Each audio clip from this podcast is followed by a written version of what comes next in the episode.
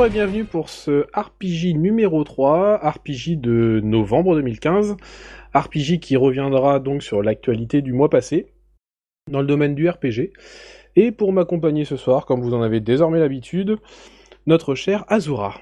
Salut tout le monde Azura qui nous parlera, je l'espère, de bons jeux cette fois. Hein? Comment? Écoute, euh, c'est pas de ma faute, j'espérais que ce jeu serait bien. Maintenant, on va éviter d'en parler, on, on va se lancer sur de nouveaux sujets dans, dans ce podcast. Bon, super. Avec euh, Elintia. Bonjour Elintia. Initia qui est mort de rire. Dès le Je suis, je suis Zidane aujourd'hui. Il, il faut, euh, il faut beaucoup d'humour en ce moment. Ça, c'est ta bière, ça. C'est sûrement ça. on va pas embêter Elintia davantage. hein. On va laisser cuver. Et euh, in- euh, chose inhabituelle, inédite, ce soir nous, nous comptons un invité euh, pour ce numéro 3. Cet invité, c'est Sylvain. Sylvain Romieux. Bonjour Salut. Sylvain. Salut, salut. Alors, euh, bah, merci d'avoir accepté notre invitation, Sylvain. Euh, Sylvain, que nous pouvons lire sur chroniqueludique.fr, je dis pas de bêtises. ça. Et euh, chez Third Edition, dans l'ouvrage Dark Souls par-delà la mort. Exactement, voilà. C'est ça, écrit avec Damien Méchery, euh, qui est l'auteur d'autres ouvrages sur Serre d'édition. Au programme de ce numéro 3 de, de la Paris Games Week, où il y avait du Nier Automata, et c'est bien. Ouais Ah bah voilà, un peu de... Hein Paris Games Week, c'est quoi Bon, ça c'est quoi Ah, faut qu'on cause. Euh, il y aura du Nintendo Direct, avec forcément euh, plein de Zelda, Mais oui, non, Fire Emblem. et du Zelda. On parlera de campagne de financement participatif, avec plein de RPG 1D. Mhm. Euh, Est-ce que le Kickstarter, c'est le nouvel Eldorado du RPG 1D, etc. Ce genre de, de questions métaphysiques. Mais que nous nous poserons plus tard. Avant tout cela, petit arrêt sur les tendances de chacun, le RPG du moment, les attentes. Et même si je suis tenté euh, de me pencher vers notre invité euh, Sylvain, Mhm. mais étant donné qu'il nous parlera euh, d'un RPG fraîchement sorti, que euh, il, il me, il me permettra une transition incroyable vers la deuxième partie, je vais le garder en, dernier. Oh, bah, c'est sympa, vite. Et Lintia, qui est mort de rire, va lui entamer le bal. Non. On avait une tradition, normalement, c'est Zora. Elle parle de ces jeux de merde en premier. Ouais. Ah oui, euh, qui fait très bal des horreurs d'ailleurs. Euh, De quoi, de quoi? Ton Ah jeu oui, du oui. moment. Tu veux Ah nous oui. parler de Ah, quoi? non, moi j'ai. Voilà. Ouais. Bon, je commence Ouais. Oui, oui. Allez, je lance. Euh, en plus, c'est un truc que personne ne connaît, donc ça, ça va être bien. Comme ça, je Ah bah moi, quand tu m'as donné le nom, je suis allé chercher. Ah, t'es allé chercher? Ah, d'accord, merde. Alors, euh, ouais, je joue à Lisa en ce moment. Alors, comment décrire Lisa? Euh, Déjà, c'est un petit jeu indé, fait par un mec dans son garage, euh, c'est en pixel art. Euh, c'est euh, l'histoire d'un d'un monde un peu décharné à la Mad Max. Un mélange un peu entre Mad Max et Fallout. Ah, c'est bien sur le papier. Mais, mais, sur le papier, c'est bien. Ouais, c'est du post-apo. Euh, Oui, c'est du, c'est un, ouais, mais c'est un post-apo un peu spécial, euh, très, euh, encore plus cynique que, que les premiers Fallout, si tu veux. Mhm. C'est que c'est, il y a beaucoup d'humour, mais c'est de l'humour très noir, très, très sombre. Et euh, donc en fait, pour, pour le pitch vite fait, donc on se retrouve dans un monde euh, où il y a plus de, il y a plus de femmes, donc euh, Quoi? l'unité est condamnée. Il y a un petit côté Children of Euh, c'est pas post-apo ça. Ça c'est paradis. Qu'est-ce qu'il faut pas entendre Je La petite podcast. remarque misogyne. En passant, c'est gratuit. C'est gratuit. Euh, donc voilà, ouais, donc euh, un petit côté Children of Men, je disais, et euh, on incarne un, un pauvre Gus euh, qui a trouvé donc justement un bébé, et c'est un bébé euh, femelle. Que euh, évidemment, il essaie de cacher ça au monde, mais tôt ou tard, euh, quand elle, quand est adolescente, voilà, elle se fait kidnapper parce que euh, t'as des loupards, euh, des loupards post-apo euh, qui viennent la chercher pour euh, pour un- bah, pour la violer, quoi, hein, simplement pour se faire plaisir. Et euh, C'est et sympa comme pitch. C'est sympa, t'as vu comme jeu. Non mais comme jeu, c'est super sympa. Simplement. Et donc du coup, toi, tu tu tu t'incarnes le gars et t'essaies d'aller la chercher euh, un peu à droite à gauche. De, donc t'explores, c'est une side scrolling. T'explores le petit monde à sa recherche. Et euh, ce qui est, est-ce que c'est bien? Mais attends, euh, laisse-moi finir d'expliquer. T'inquiète pas, t'inquiète pas, je, je vais faire bref. Et, juste euh, une petite note. euh, bon, il y a un système de combat qui est assez sympa. Euh, il y a un petit côté euh, Xenogears parce que euh, on appuie sur euh, Xenogears d'ailleurs et même Final Fantasy VI de Sabine, on appuie sur les touches pour faire des combinaisons et ça déclenche des skills. Petit côté jeu de combat en même temps, c'est sympa.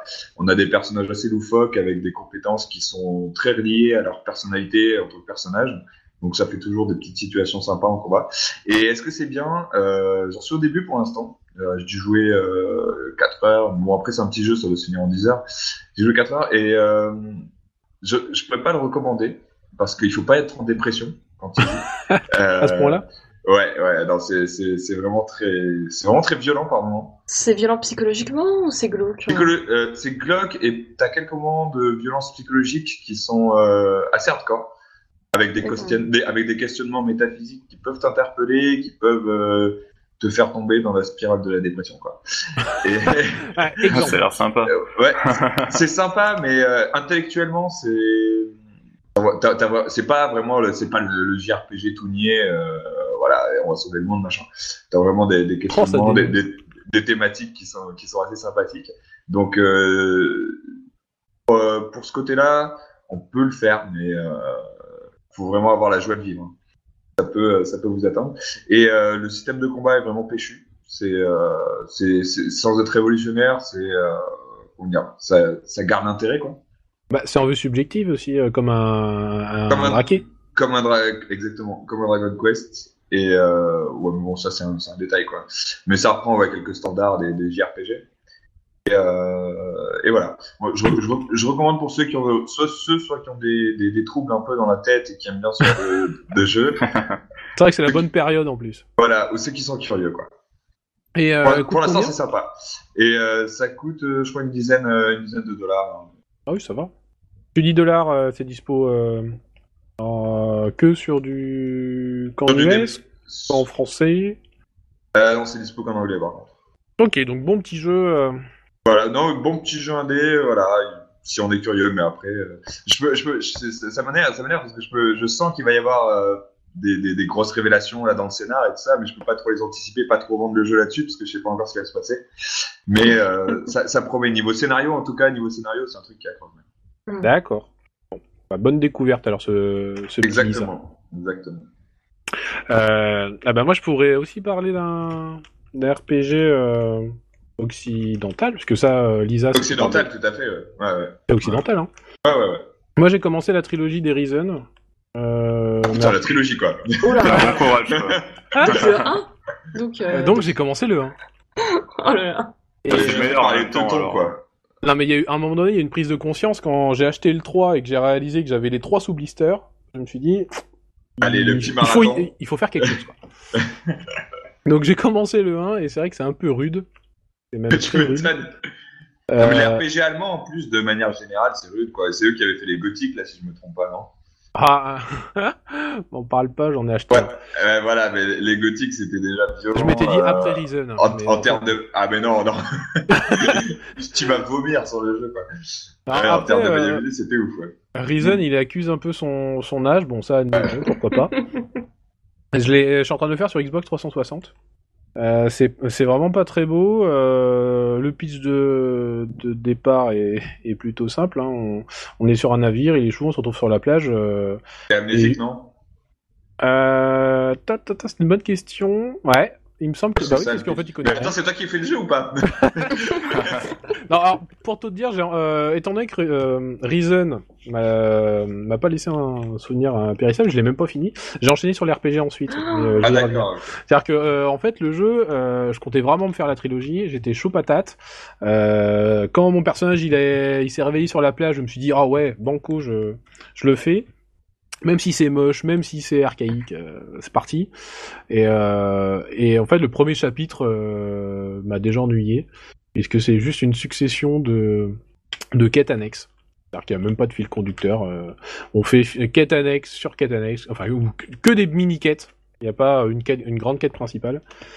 C'est euh, que des mini-quêtes qui, mises bout à bout, euh, font un semblant d'histoire. Donc ça m'a ça m'a vite gavé après une dizaine d'heures de jeu. Malheureusement. Après 10 heures, quand même. Ouais, ouais, j'y ai cru. Bah, je suis allé, moi, je suis allé tuer toutes les bestioles dans le marais. Je suis allé collecter les pots qu'il fallait, euh, je sais pas où. Je suis allé rendre, euh, j'ai dépanné euh, le moindre Pékin dans le village. euh. j'ai tout fait. Je suis allé à, il y a une ferme, pareil, j'ai fait toutes les les tâches ingrates. Et euh...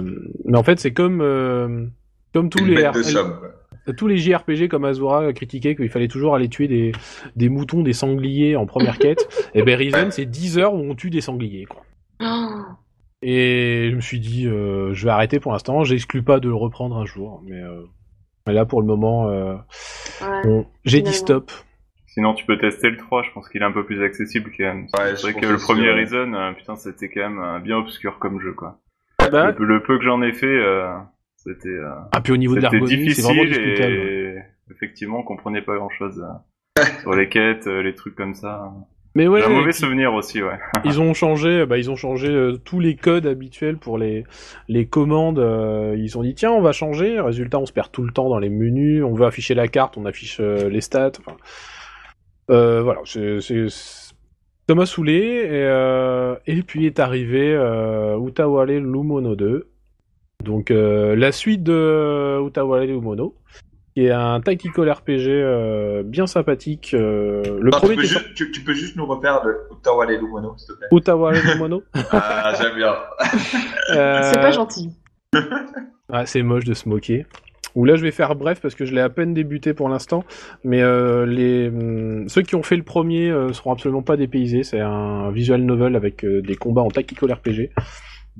Euh, je sais même pas encore où se situe l'histoire euh, par rapport au premier. Euh, apparemment, quelques persos reviennent, etc. Le premier était sorti sur PSP et euh, PS2. Le second est sorti sur PS4 et Vita, pour l'instant exclusivement au Japon. Pour ceux qui voudraient se lancer dedans, peuvent regarder l'animé, qui est lui disponible en France, sous le nom Le Chant des, le Chant des Rêves.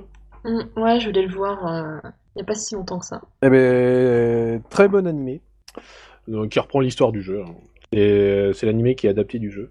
Et donc cette suite euh, s'annonce plutôt sympa. euh, je vais à peine commencer une petite heure. euh, J'ai laissé euh, Rai Gigant de côté, euh, malheureusement. Parce que c'était vraiment une des sorties que j'attendais. Et j'en parlerai bien sûr mon plus euh, lors d'un prochain euh, RPG. Et, euh, mais voilà, j'ai délaissé euh, de l'occidental pour du RPG euh, japonais. Je sais que ça en fera sourire certains. Et, et toi, Zora Et moi Non, mais j'ai pas joué. euh. non, si. Donc, euh, j'ai même joué à un jeu qui, sur le papier, paraît être euh, tout l'inverse de ce que j'aime euh, dans le JRPG. Il s'agit de The Legend of Legacy, un RPG euh, sur 3DS, un JRPG même, on peut dire, hein, qui est prévu euh, pour février 2016 chez nous, qui est sorti depuis belle lurette au Japon, enfin belle lurette euh, depuis le 22 janvier 2015. Ah, c'est de la lurette déjà.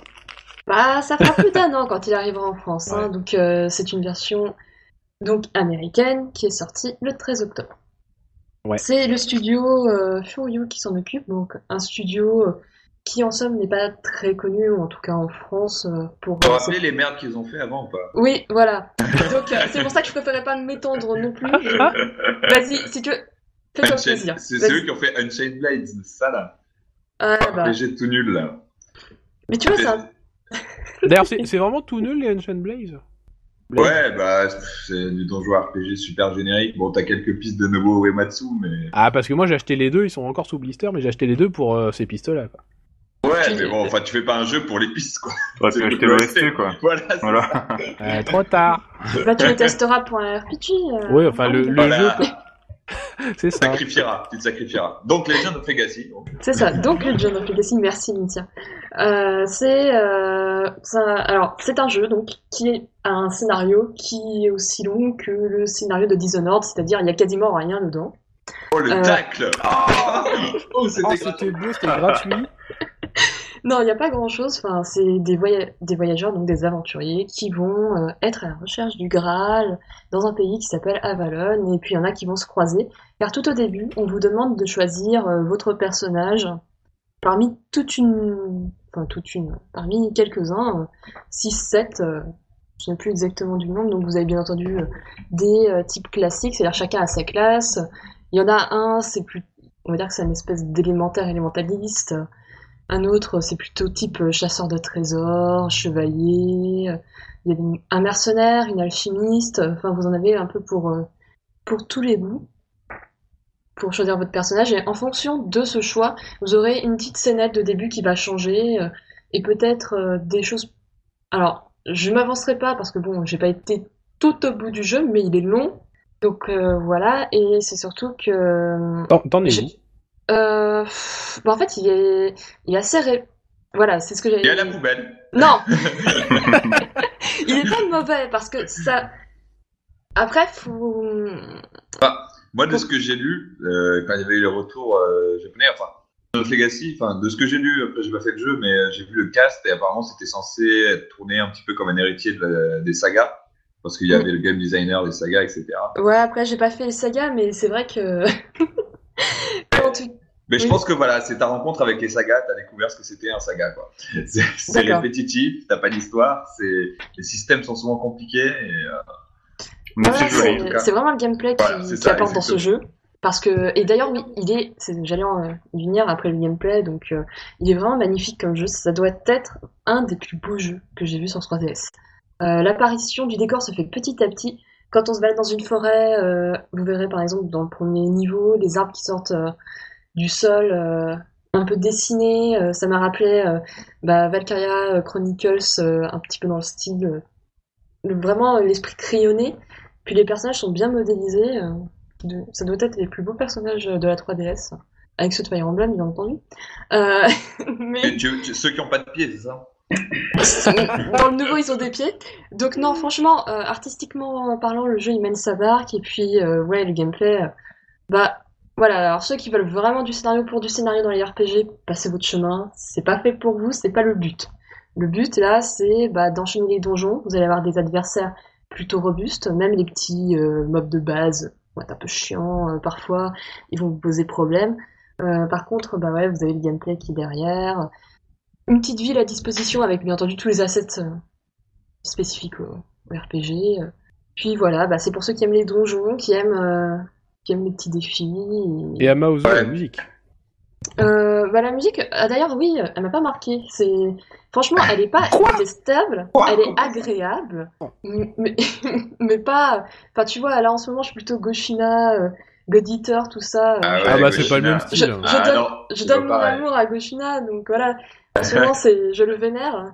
Et God Eater aussi, parce que franchement, enfin, j'ai découvert il y a pas longtemps, à côté de ce jeu-là, et, et j'adore ce jeu. Mais ouais, enfin, ça sera, pour moi, c'est pas un jeu mémorable, parce que c'est pas mon style de jeu. Mais après, pour ceux qui aiment bien enchaîner des donjons, De avoir quoi des t'aimes pas les adversaires. RPG Non, mais tu vois ce que je veux dire. Euh, tu, tu extrapoles un peu. Mais voilà, pour ceux qui aiment bien ce style-là, il, il marche Un RPG bien. lambda, quoi.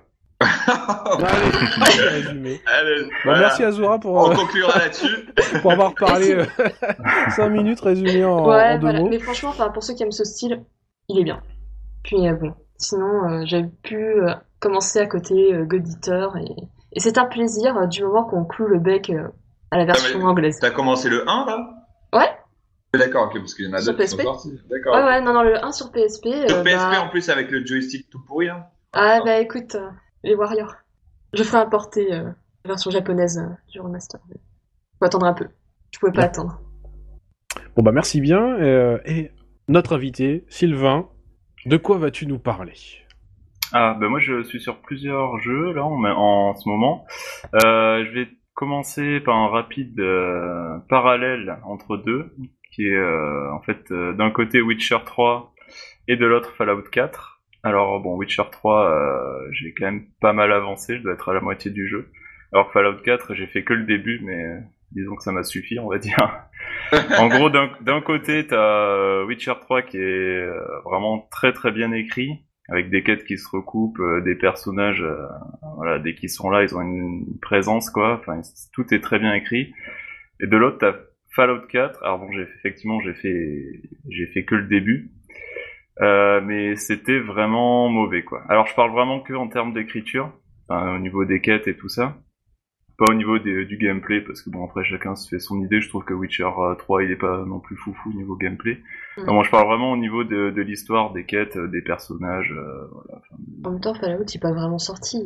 Les modes l'accompagnent pas encore. alors, euh, c'est tellement Ouais, ça. il y a pas eu trop de patch encore, c'est ça. c'est ça. Faut, faut attendre une version GOTY avec tous les patchs sortis. hein. Voilà, c'est ça. Ouais, mais même, je suis pas sûr qu'ils changent vraiment le fond du. Ouais, ils pourront pas changer l'écriture, sujet, ça. quoi. euh, Ils pourront bien quand même bloquer le chien euh, en dehors de la porte. ah, il m'a pas trop fait chier le chien encore, mais bon. Mais voilà, est-ce que c'est bien, ce chien? Est-ce que c'est bien le chien? Ouais, parce que ça, on nous en a parlé quand même. Ah ouais, on a fait on des a la, rencontre, la rencontre avec le chien, elle est sympa. Franchement, c'est voilà, on est au milieu de nulle part, il y a personne, juste ce pauvre chien qui nous aide.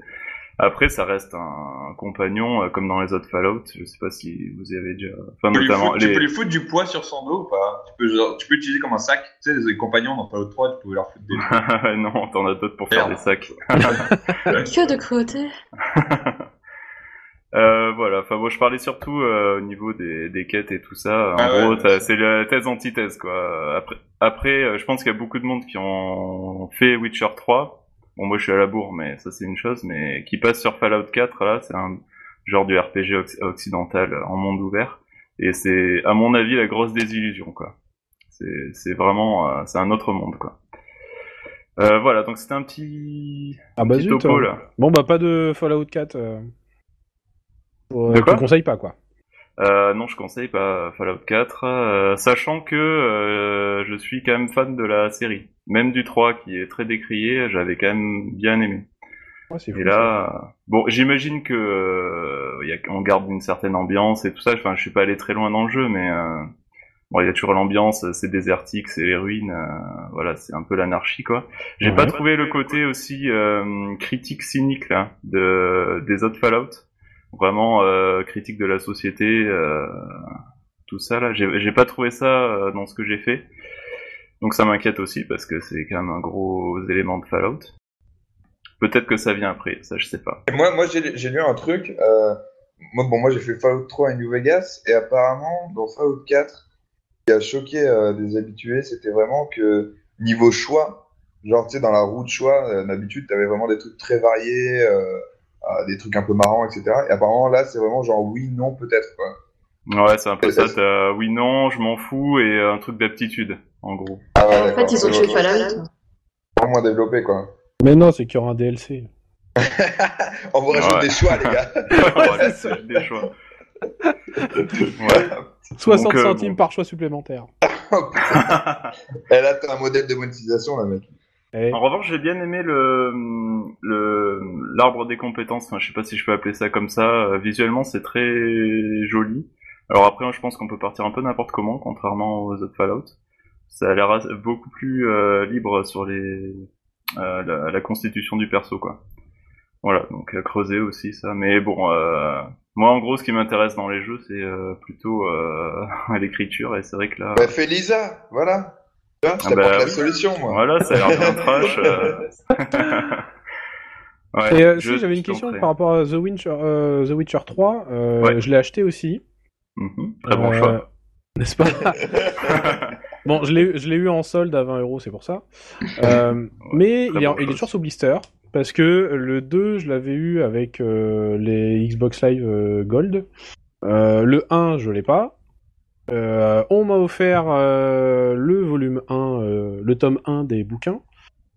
Qu'est-ce que tu me conseilles De me lancer dans tous les bouquins pour arriver euh, comme ça euh, sur Witcher 1, 2, 3 Ou euh, Witcher 3 peut se faire sans aucune connaissance? De la Euh, série alors ben moi mon cas c'est un peu particulier aussi parce que j'ai fait que Witcher 1 qui m'a saoulé d'ailleurs. Enfin ça m'a. Il, Ah, est- c'était un peu nul, hein, on va pas se il mentir. était sympathique mais le tout ce qui est gameplay c'était vraiment euh, C'était lourd. de quoi. Ah ouais C'était c'était lourd. lourdingue au possible. Du coup le 2 je suis passé, je l'ai pas fait.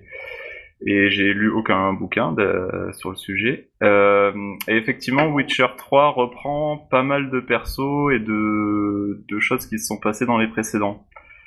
Il y a un- au début du chapitre 2 là, euh, t'as un mec qui vient te poser des questions euh, sur euh, en gros que- quels étaient tes choix dans le, dans le deuxième épisode. J'ai rien tilté, j'ai Ouais, répondu tout au hasard. Mm, mm. Et vraiment, euh, là, j'étais complètement paumé, quoi. Après, euh, dans le déroulement du jeu, t'as t'as euh, une espèce de, de codex là qui te dit en gros tel perso, euh, qui te raconte Ouais. un peu l'histoire de, des persos, quoi. Que tu Mais ça rachète rien. Parce que, enfin, moi aussi, je l'ai fait le 3, mais vraiment sans rien connaître, et ça m'a beaucoup perturbé ce personnage. Je vois de qui tu parles, euh, qui Ouais. vient de te demander ce que t'as fait dans le 2. Donc, euh, pour ceux qui connaissent pas du tout The Witcher, euh, je pense que le mieux, c'est- si on ne veut pas faire le 1, ce qui n'est pas, enfin, il a quand même mal vieilli le 1, et en plus, il était pas non plus terrible. Donc, euh, faire au moins le 2 avant le 3, pour essayer d'amorcer euh, les choses. Puis même de comprendre un peu mieux la géopolitique euh, et tout le reste. Ah oui, Ah bah je que- note, moi. Ouais.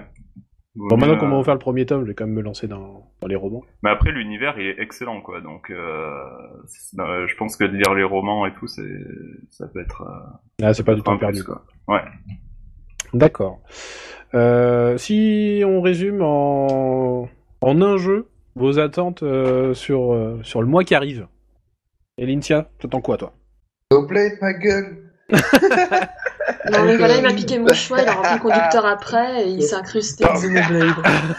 Oh, donne pas les dessous de l'émission comme ça. Ça, Ah c'est moi je notre- balance, C'est notre cuisine, ça. On ne pas, touche pas à mon poste, là. hein. c'est quoi hein Bon, ouais, Ah, dis ouais, donc, non. monsieur, monsieur est culturé. donc, le mois, euh, le mois prochain, on va avoir plein de Xenoblade, quoi. Bah ouais, non, mais attends, mais le truc, c'est que j'ai pas j'ai pas encore de Wii U, donc en fait, je, je, passe un Ah oui, t'attends le jeu, mais tu pourras pas y jouer. non, mais je passe solennellement un appel dans ce podcast. hein. Si vous avez une Wii U à prêter sur Paris, je suis preneur. Alors tu vois, je suis pas loin, j'ai Je- une Wii U, Non, mais, mais je je- vais l'utiliser. Oui, non, mais voilà. Ah, si Je tu veux, je peux te prêter ma. Wii U Jap. Je... Ouais, non, mais qu'est-ce que tu veux que je foute de ta Wii U tiens Bah, euh, de Bah, tu faire Xenoblade X Jap. Mais non, mais Bah ouais. il y a pas moyen, c'est mort. Bah, Sinon, Bon, bah, tant Mais pis pour toi. Et voilà. voilà. Non, mais t'inquiète, je vais trouver une âme éperdue, je vais la séduire, et voilà, tu verras ça, oui. Mais- tu mais- te prostitues Ah Ah, ouais. Ah ouais, non, mais pour Xenoblade, tout. Ah, je note que ça intéresse Azura. Du tout. Alors franchement, non, du tout. Ah, je comprends Bah- pas alors qu'il y y a Criminal Girls 2 qui sort, quoi. Je comprends Oh pas non, mais le mec. euh, Oh, la transition. Ah, t'as vu Non, mais, euh, Criminal Girls. Mais d'autant que Criminal Girls, euh, enfin, je sais pas, moi, c'était un de mes coups, euh, coups de cœur de 2015. Coup de cul, Euh, non Coup de cul, ouais. Coup de cul de 2015. Non, vraiment. Coup de plus. 2015. Non, c'est c'est dommage que je- Criminal Girls soit connu pour, euh, pour euh, ses nymphètes, euh, alors qu'il y a un scénario sympa. le jeu, là. Oh là là. Bon, au moins, ils ont un cara design, eux, pas comme Xenoblade. Bon, on, Pardon. on rappelle vite fait que c'est Criminal Girls ou pas Alors, Donc- Criminal Girls, c'est pas là où il faut martyriser de petites filles Pour qu'elles Euh, up Non, pas martyriser, encourager. La nuance est importante. Bref, ouais. donc on aura, euh, il y aura sûrement de ça euh, dans un prochain euh, RPG. Je suis pas sûr de le recevoir avant le prochain. Mais d'ailleurs, bon, euh, Intia est super enthousiaste euh, sur euh, Xenoblade. Moi, je suis un peu plus mesurée quand même, parce que ça change beaucoup du premier. Mais ça n'a rien à Euh, voir avec le premier. voilà. Ça sera, c'est, C'est une dans aventure. l'univers, C'est, une- d'exploration. Il y a pas de, enfin, le Il y scénario a pas de scénar, ouais. Il C'est Xeno Zelda. Ça, c'est la loose. Ah, on le cara, plus, euh, on le de la loose. euh. Enfin, je sais pas comment on peut prendre un cara design comme ça. Si, Attends, Bah, tu m'excuseras, si, euh. mais celui du premier, il était pas top non plus. Relance bien. peu saga, tu verras. euh, c'est sûr, mais. Hein Bref, tout ça pour revenir à euh, Sylvain. Qu'attends-tu? Oui. Alors, euh, moi, c'est à très court terme, ça va être le hum, DLC de Bloodborne. Mais oui, fameuse Hunters. transition Paris Games Week. Oh là là, On l'attend depuis Eh tout oui. à l'heure. d'exploitation. Voilà, donc euh, la Paris Games Week qui a eu lieu, euh, c'était quoi, 28, 29, euh, 1er novembre? Possible. Oui, Euh, y a pas- dernier. y a pas de 30 euh, du tout en octobre. Ah oui, il quoi, 28, 29, 30, oui, si tu veux. 28, 29. euh, Et 1er novembre, on nous a présenté euh, The Old Hunter, euh, donc le, le DLC de, de Bloodborne, euh, plus en amont. Et du coup, Sylvain, en plus, toi qui a, qui commence à bien connaître From Software de, de ce que j'ai compris. Hum, Euh, Tout à fait. c'est dans les petits papiers, le gars. Ouais, Ouais, je ça. commence à comprendre un peu euh, leur truc et je commence à comprendre qu'ils font un peu toujours la même chose. Mais Ah, bon, c'est pas le sujet. Ouais, non, sur le DLC, euh, ouais, moi j'ai bien aimé euh, Bloodborne, effectivement, même si ça reste un Dark Souls euh, skiné, on va dire, avec notre skin, quoi. Ouais. Euh, voilà, mais le DLC a l'air euh, sympa. Bon, ils annoncent euh, 8 heures de jeu, là. Ah, c'est pas mal pour un DLC quand même. C'est pas mal. Bon, après, ça coûte quand même 15 euros, quoi. Ils se lâchent à chaque fois sur les... euh, 15 euros, 8 heures de jeu, bon, ça va. Ça va, ouais. Ça a eu pire euh, sur Dark Souls 2. euh, je sais plus, c'était euh, 15, 15 euros si le DLC, mais t'en avais 3. Avec un Season Pass à Mhm. 30 ou 40 euros, je sais plus. Ah ouais, d'accord, ok, putain. C'était un peu Ouais. la baisse, quoi, mais... Bah, arrêtez de râler sur les durées de vie. Je vous rappelle que ICO, vous l'avez tous acheté à 60 euros et finissez en 3 heures. hein. Oh là là. Tout à fait. Mais les- la qualité de, des DLC Bah oui. de Dark Souls 2 était assez moyenne du coup. Mais Moi, je l'ai pas encore, euh, je l'ai pas encore fait Dark Souls 2. J'attendais, bah euh, là, je viens de me le prendre sur euh, sur PS4 euh, histoire de le faire avant. euh, Ah, le Avant le remake là. Ouais. Euh, ouais, fait plutôt loin alors avant le 3. hein. Alors le 1, je l'avais, euh, je l'avais abandonné. Euh, parce que j'avais fini Demon Souls, euh, j'étais chaud patate, euh, j'ai adoré Demon Souls. J'ai Dark Souls précommandé, acheté à la Day One, etc. Trop content. Et puis, à cause d'une connerie, j'ai arrêté le jeu parce que à un moment donné, je rencontre un marchand et je veux le libérer de sa jarre. Et je donne un coup dans la jarre pour le libérer, sauf que ça le touche en même temps. Et Dark Souls sauvegarde immédiatement. Tout ce que Et tu fais. je suis obligé de le buter, euh, sauf que c'était lui qui, allait me donner tous les sorts, euh, je suis allé voir sur le net après, euh, tous les sorts que je voulais, grosso modo, pour faire mon build, et euh, ça m'a tellement découragé, j'ai rage quitté. Ah, c'est vraiment une excuse un peu bidon, mais ok. Ouais. Voilà. Et pourtant. Surtout qu'en plus c'est au début ça, non le. Ouais, c'est Le- euh, même pas une dizaine d'heures de jeu. Ouais. Bon, J'avais fait pas mal de- T'avais pas la foi quoi. Ouais. Mais euh, j'avais fait pas mal de leveling et tout, enfin... Non, mais voilà, c'est un branleur, regarde le gars, il abandonne Ryzen aussi, tu vois. Euh, ok, tu disais que c'était une, euh, une skin de, de, de Bloodborne, que tout se ressemble, etc. En même temps, Dark Souls 3, t'en penses quoi? Euh, ben, un peu pareil, je, je suis un peu craintif. Euh, D'autant plus que le Dark Souls 2 m'avait euh, considérablement déçu, donc euh, j'attends de voir pour le 3. Après, c'est pas les mêmes équipes là. euh, y a, ils ont deux équipes euh, chez From et bon. là, Ouais, mais c'est- c'est c'est Miyazaki, non, euh, qui est sur Dark Souls 3, non? Voilà, c'est euh, l'équipe A avec euh, Miyazaki, donc le créateur de la série, qui est sur Dark Souls 3. Donc, il y a de l'espoir. Mais après, s'ils nous refont encore un, un espèce de Dark Souls amélioré, euh, comme, Mais- ils, ont- comme ils ont fait pour Bloodborne, euh, Ouais, mais de ce que j'ai vu, ça avait l'air de tourner un peu plus vers l'action RPG. Je sais pas si tu confirmes ou si. Enfin, moi, de ce que j'ai vu, les trailers, comment ça ça avait l'air de. C'est déjà de l'action Bah, RPG déjà. Oui, non, mais ça l'est déjà, mais si tu veux, de l'action RPG euh, un peu plus, euh, un, un peu plus rythmé, tu vois. Bah comme Bloodborne, ouais. Ouais, en fait, c'est un mix entre euh, Dark Souls, euh, Demon Souls et Bloodborne, quoi. Ils remettent Ouais. la jauge de magie, là, comme Demon Souls. euh, ils remettent le poids, ils mettent les esquives un peu, un peu plus efficaces à la Bloodborne. Ouais. Je pense que ça va Ah être bah- un espèce de meeting pot, là, de toutes Ouais. les idées qu'il y a eu. Euh, après, bon, moi, j'attends surtout au niveau univers. Donc, forcément, euh, c'est ça qui me, qui me passionne dans les Souls. Euh, parce que bon, niveau gameplay, de toute façon, ça va être bien rodé. Euh, niveau exploration, je pense que ça va être euh, passionnant dans tous les cas.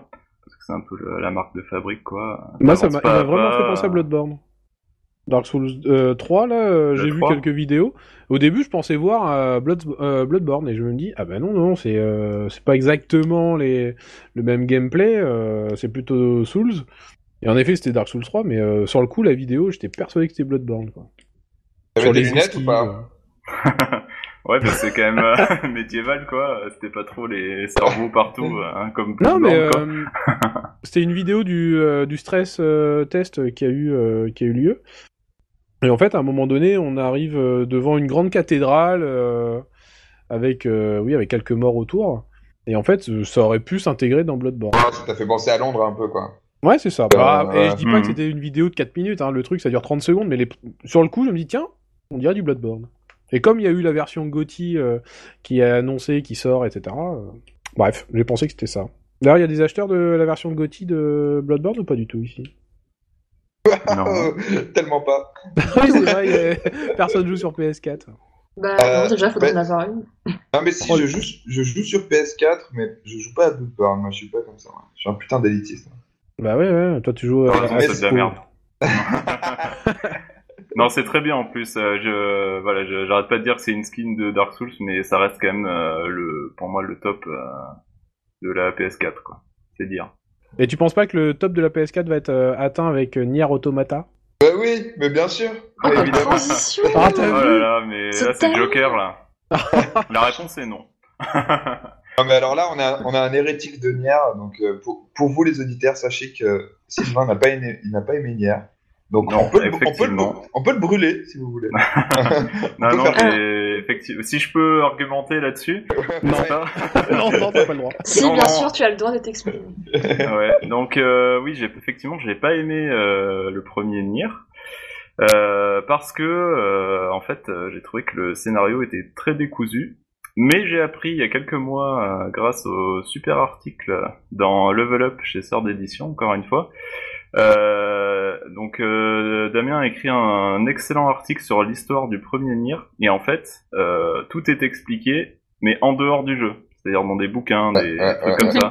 Mm. Et euh, ça, c'est quand même un peu la désillusion totale, euh, parce que l'histoire est excellente et il y a rien dans le jeu en fait. Si tu fais que Ah. le jeu, tu comprends rien et voilà, moi ça m'a ça m'a un peu coupé les genoux. Là, t'aimes pas, quoi. Ouais, Voilà, ouais, Moi, on, va faire un débat sur, on va pas faire un débat sur maintenant parce que sinon je- on serait parti pour 20 ans là. Oui, il faut rester calme. Non mais ouais, je, je boue là à l'intérieur là. Mais, ouais, mais bref. Non mais ce qu'on a vu euh, au Paris Game Week, euh, c'était. T'as vu ma prononciation? Ouais, la- le trailer est absolument génial. Le trailer était génial parce que bon, il y avait Keiichi Okabe qui revenait à la musique. On avait euh, la première vraie piste parce que la, celle qu'on avait entendue pour le teaser entre guillemets avec les artworks, c'était un, un remix euh, d'une musique de Nier. Là, on a entendu la première vraie, euh, vraie musique de, de Nier 2, quoi, Nier Automata, et bon, ça, ça envoie du pâté, quoi. Et ça c'est fait- excellente. ouais. Ça te fait pas penser à, à du Rising? Oui, sur le Metal Gear bah, Rising. forcément, c'est platine. Ah oui. Donc, euh, Ah oui, mais c'est, c'est, c'est platine. Je pense que ce sera plus péchu, ce sera plus. euh, Ah bah ça, clairement. donc oui, quand tu dis Rising, euh, tu parles de Metal Gear. euh, Metal. Gear Rising. Voilà. Et Ouais, j'avais un mais- Metal Gear Rising avec Bayonetta au milieu, quoi. Ouais, il couple aussi avec euh, du coup ce qui faisait le, le un peu le, le sel de- du premier, c'est le- le- les phases euh, on va dire shoot them up où t'évites des Bien boules, t'as 50 milliards de boules à, à l'écran et tu dois toutes les éviter. Et C'est ça garde du 3D, gameplay euh, Ah, ouais. platinum, ça peut être sympa ça, Mm. carrément. Ça peut être vraiment super sympa. Mm. Après, Et, euh, on peut ouais, se demander si c'est encore un RPG en fait. euh, si c'est du gameplay platinum, après. euh, Non, non, ils l'ont dit plusieurs fois en plus, dans plusieurs interviews. Ouais, fois- alors après, tu vois, à chaque- on, on peut le dire. Oui, non, J'attends mais bien voir. sûr. À chaque fois qu'ils étaient en interview, on se fait, vous inquiétez pas, il y aura du RPG, il y aura du RPG. De toute façon- Non, On s'inquiète jamais. de Il y aura des façon- robots. De toute ça, façon, avec, avec Yoko Taro, il y aura toujours la collecte des armes euh, qu'il y a dans tous les jeux. Donc déjà, ça fait au moins cette personnalisation. Je pense qu'il y aura d'autres trucs. Mais ce qui était intéressant aussi avec euh, les infos qu'on a eu au Paris Games Week, c'est euh, de savoir un petit peu le, le scénario, quoi. Et donc, on incarnera en fait une sorte d'automate. Donc, euh, il y aura qui a été envoyé par des humains qui ont dû euh, fuir la Terre sur la Lune parce qu'il y a eu une invasion alien. Ils sont sur la Terre, ils envoient des robots pour essayer de reconquérir. Ils sont sur la Lune, pardon, ils essaient de reconquérir la Terre en envoyant des robots. On incarnera ce, ce robot. Et euh, ce qui est intéressant, c'est que on joue un personnage d'une de ces pièces de théâtre, donc Ayoko Taro, le réalisateur du jeu. Parce que euh, après, Dragon, après Dragon Guard 3, il a écrit des mangas. Il a commencé à constituer un univers autour, euh, autour justement de cette histoire d'invasion de, la planète, machin. Et il en est arrivé à une pièce de théâtre, et apparemment on jouera un des personnages de la pièce de théâtre après la pièce de théâtre scénaristiquement. Donc du coup c'est intéressant ce côté un peu cross-média. C'est intéressant, mais on n'y aura pas accès, donc euh, c'est un peu embêtant. Il n'y aura pas accès, oui et non, parce qu'il y a déjà des explications, tu trouves déjà des... Euh, euh, t'as des scripts de la pièce de théâtre qui tournent déjà sur, euh, sur Internet, qui ont été traduits en anglais. Je te donnerai le site si jamais ça t'intéresse. Ouais, Parce ça que- m'intéresse. Mais après, si tu veux, Mais- le problème, c'est que nous, on est un peu, enfin, on est un peu à fond dans le truc. Mais je veux dire, pour des personnes, euh, bon, Ah non, un peu après- lambda, tu vois, qui non. connaissent pas trop, mais qui aimeraient se renseigner, enfin, c'est, c'est Mais je toujours ça pense que le, jeu sera standalone, t'auras pas besoin vraiment de... de, de... Après, j'adore Nier, hein. Oui, oui, non mais heureusement. en plus, je peux pas en avoir deux là. En tout cas, tu l'as pas vendu à Sylvain, là. T'es en train de lui dire... Euh, et- Ouais, t'es en train de me pour dire la commencer même chose. l'histoire, J'essaie- regarde non, mais pièce. j'essaye d'être critique, c'est-à-dire que Nier, oui, c'est surtout son ambiance, l'atmosphère qu'il dégage. Bah, on l'a vu par la musique, par la direction artistique. La fin B Mais aussi. après, Oui, oui, non mais tout à fait, mais... faut être raisonnable aussi, il faut quand même le dire. Le gameplay de Nier 1, c'était pas le mieux, et techniquement, il était Ah, assez limité. c'était du beat'em all satisfaisant. Voilà. Mais Ouais, c'était-. Mais c'était suffisant par rapport au message qu'on voulait transmettre. Ensuite, euh, bon, le pire, c'est quand même Drakengard euh, 3 qui a été une, une catastrophe malgré euh, ce qu'il voulait dire. C'est-à-dire... ouais, Oh, le Ouais. blanc. non mais ca- ca- catastrophe, je sais pas, bon. C'était, c'est que ça, c'était moins bien que Mais on va pas se lancer mais- sur Drakengard, Nier, Non, tout ça, parce que sinon c'est fini. Allez, On tue le enchaîne, conducteur. la, enchaîne la vidéo. D'autant que le 4, euh, je suis sûr que ça va être Platinum. Ah oui, sans doute en plus. Je Ah bah, va enchaîner, ça y est, on a, on a fait le tour. Hein. Non, il y avait, euh, il y avait un trailer de, de The Division aussi. euh. Ah ouais, je, je voulais le défendre, mais en fait, j'ai la flemme. C'est quoi ça Euh, c'est- J'ai trop de trop d'énergie là. ça demande trop d'énergie. Non, mais déjà, juste, euh, on va rester 3 secondes dessus. The Division, RPG ou pas RPG Ouais, non, mais justement, alors là, si tu commences à lancer le débat, Là, Mais, non, euh, ça lance soupir. mais c'est- en fait, c'est comme ça qu'il a été présenté. Donc euh, la première fois qu'on l'avait vu à l'E3, c'était 2012, je crois. ou- C'était il y a très longtemps, c'était sur un trailer où il y avait pas de jeu derrière, et quand ils ont vu qu'il y avait l'engouement, ils se sont Hum, on va faire un jeu finalement. Non mais c'est trop. Ça c'est pourri. Non, non, non, mais il, il- le vendait comme ça au début, donc c'est-à-dire qu'un R- un RPG très, modu, très modulaire, modulable, je sais pas comment on dit, donc où tu peux vraiment. euh, Avec des modules. c'est ça. Non, avec, avec une forte composante équipement et euh, spécialisation dans les aptitudes, avec euh, potentiellement un arbre super, super large qui permet d'adapter vraiment aux situations, aux situations, etc. Bien sûr, comme d'habitude chez Ubisoft, c'était super ambitieux. Donc, à mon avis, dans, enfin, dans ce qu'on a vu dans les derniers trailers, ils ont un peu réduit euh, l'échelle quoi de personnalisation RPG, mais ça a l'air d'être toujours là dans une certaine mesure. Après, personne n'a eu le jeu entre les mains, on, on voit que des bribes, donc c'est très compliqué de, de, de, de donner un avis définitif. Mais c'est toujours vendu comme un RPG, un ça, ça- RPG d'ailleurs. Mais donc, euh, à voir. C'est- C'est-à-dire qu'on a tellement peu d'infos encore sur le jeu que euh, c'est difficile de s'exprimer. Mais moi, j'y crois un petit peu. Moi, pas du tout. Mais Peut-être que ça intéresse notre invité s'il est dans le conducteur, le truc. hein. Non, non, moi je j'avais bien aimé le, le- les trailers là qui présentent, c'est très joli, c'est très léché, euh, ça a l'air de voilà, d'être- t'es à fond dans le truc, mais bon concrètement le jeu, c'est- ça a l'air classique. Enfin, une fois en main, je sais que je vais pas aimer, donc euh, Ouais, ça, euh, l'univers a l'air très très lambda. Mais, euh, ouais, bah, c'est Tu de vois, la pas de réaction. urbaine quoi, mais ouais. Oui, non, bah, c'est c'est- c'est contemporano-apocalyptique. C'est un peu bizarre. Dans Ouais. The, The Last of Us sans les zombies, quoi. Tu, tu vois que c'est la merde et que c'est euh, c'est en zone urbaine pas mal. Mais euh, zone genre urbaine, Lisa des avec des terroristes, nanas, des quoi. bombes. c'est ça. Euh, ouais, à l'inverse, par contre, euh, de The Technomancer, qui est un autre RPG euh, occidental, français, celui-là. Euh, Ah, mais des- c'est les trucs de Cyanide, là? Eh, c'est les, les Non, c'est Spiders. Spiders. Ah, Spider. Oui, oui, ils bossent toujours ensemble. euh. Oui, tout à fait. euh, édité par Focus. Ouais, tout à fait. Euh, des gens l'attendent ou pas du tout? Non, non. Alors, moi, je l'ai vu de loin, donc je, je peux pas te faire un diagnostic. Alors moi, je suis tout fou. Je suis un peu fanboy du studio, j'avoue. Euh, Non, mais Ouais, ils, ont fait quelques trucs bien. Hein. bah, j'ai fait tous les RPG en fait de Spiders. C'est-à-dire Ah que ouais. euh, ils ont fait euh, Fiery, c'était leur tout premier. Euh, Ah, Bla- Ferry, ouais, le truc d'Avalon, là, machin. Ouais. Ah oui, ouais. on en avait parlé il y a longtemps. Ouais, ouais, ouais. Et euh, RPG euh, un peu lambda, clairement, mais c'était le- c'est le premier jeu du studio. Hein, donc Ah ouais. ils, ont créé leur, euh, leur moteur, ils ont, ils ont créé leur moteur de dialogue, leur roue, etc. Euh, après, Ça pour faire une roue. Non, je plaisante. Oh. système très inspiré de Kotor, entre autres. Et, euh, et après, ils sont à chaque fois sur tous leurs jeux, ils ont réutilisé le même moteur et ils sont montés en, en puissance. Donc ils ont voulu faire Mars, mais ils n'ont pas eu les fonds. Donc euh, finalement, ils sont, ils ont fait, si je dis pas de bêtises, ils ont enchaîné sur Off Orcs and Men. T'as pas Euh, oublié Game of Thrones, là, dedans? C'est pas Ah eux, c'est Cyanide. non, c'est Cyanide. ça. Ah, mais voilà, putain, mais je les confonds tous les deux. là. Ah là là. Et, euh, Orcs and Men, euh, ils ont, c'était une commande, donc ils ont fait que la partie technique. Euh, moi, j'ai bien aimé. Euh, après, c'était quand même. euh, Et-. Mais il y a toujours, dans, dans leur jeu, il y a toujours ce côté euh, un peu rustre. je suis d'accord. peut être toujours compliqué euh, pour, se pour rentrer dans le jeu, en fait, simplement. Après, une fois que t'es dedans, je pense que ça passe très bien. C'est sympa. euh, Vraiment, problème- pour se plonger dedans, quoi, c'est chaud. Le problème qu'il y a aussi, c'est qu'il y a hum, et ça malgré que euh, Jeanne Rousseau, la, la présidente du studio, se batte contre ça, mais euh, je trouve qu'il y a régulièrement des clichés dans les jeux, euh, dans leurs jeux en tout cas, c'est très stéréotypé. Hein. Même si Air Force and Men c'était de la hard fantasy, mais ça restait quand même euh, Cyanic euh, qui a amené le, le contexte. Euh, donc ils ont voulu se différencier avec Mars Warlogs, où ils ont enfin eu les fonds pour euh, pour le sortir. Euh, leur premier jeu en boîte. Euh, mais J'ai jamais, leur j'ai jeu- jamais osé le faire, celui-là. mais je parle de jeu à eux.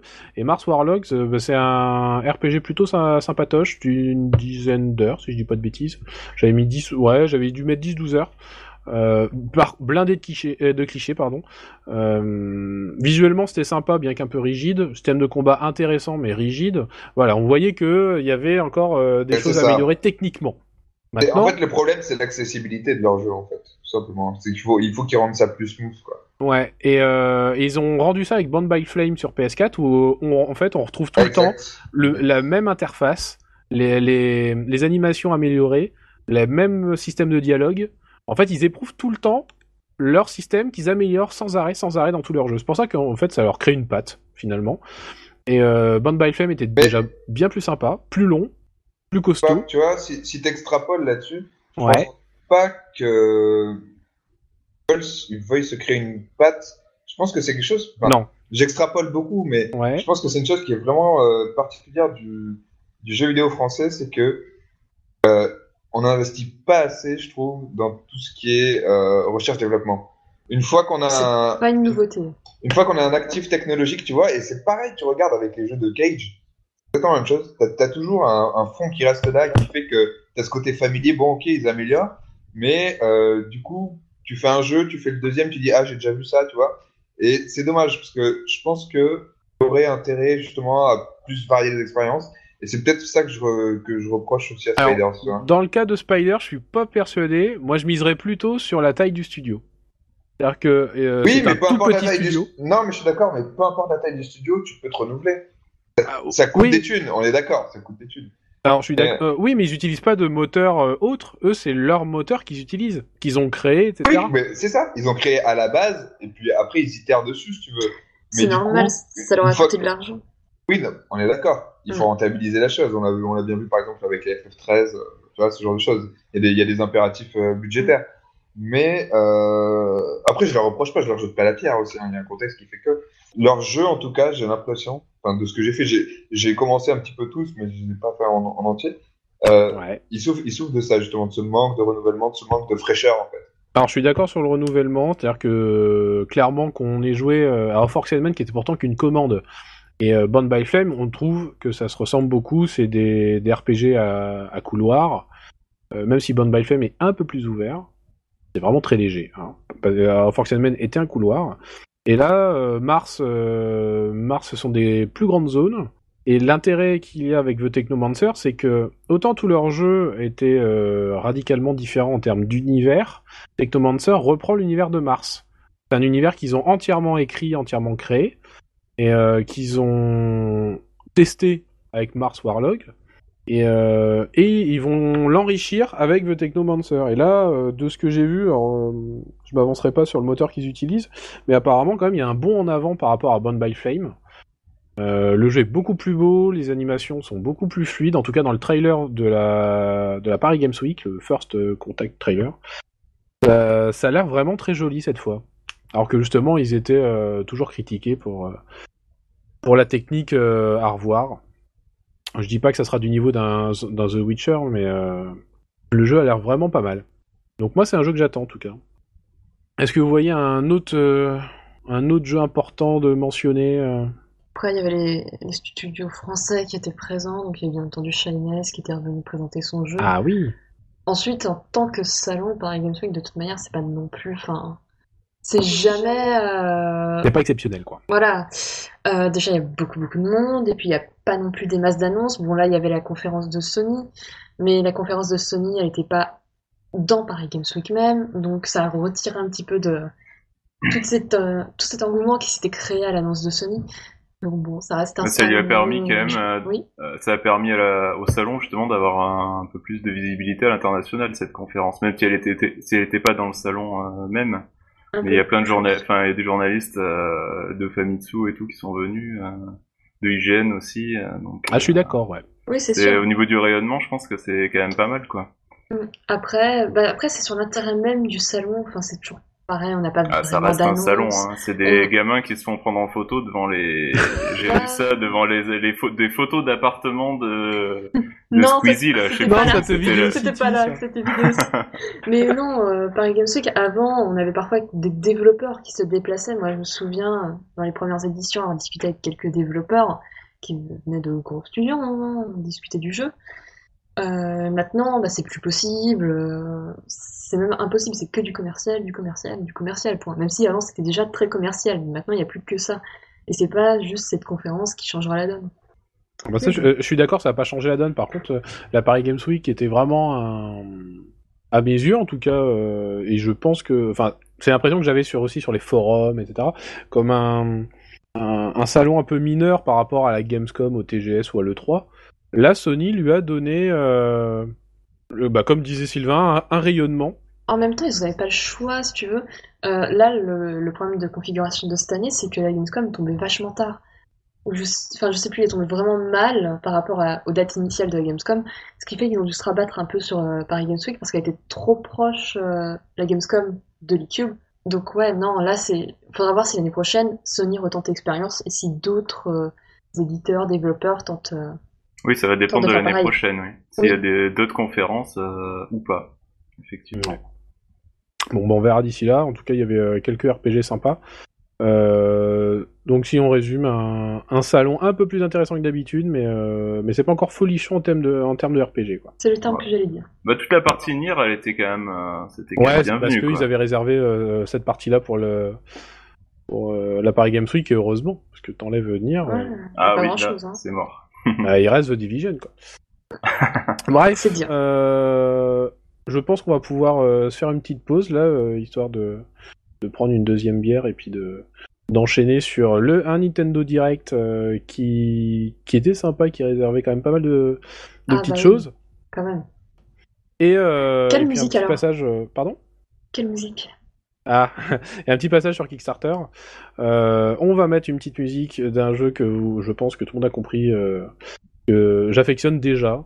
Donc, euh, The Technomancer. Euh, les musiques sont composées par Olivier de Rivière, un compositeur français qui bosse Oui. d'ailleurs régulièrement Mhm. avec avec Focus, qui a fait entre autres Of Orcs and Men, qui a fait Bond by Flame, qui avait fait les musiques de Alone in the Dark, le, le cinquième. Une bande-son incroyable pour Excellente, ouais. Excellente OST. Et donc, il est, euh, vous pouvez retrouver d'ailleurs la plupart de ses musiques sur son SoundCloud. Et il a mis en avant-première, en fait, une piste de The Technomancer Lost, Transmission- Lost Transmission, pardon, et euh, que je vous recommande chaudement et que je tente de vous faire découvrir ce soir euh, via cette pause musicale. Sur ce, bonne écoute.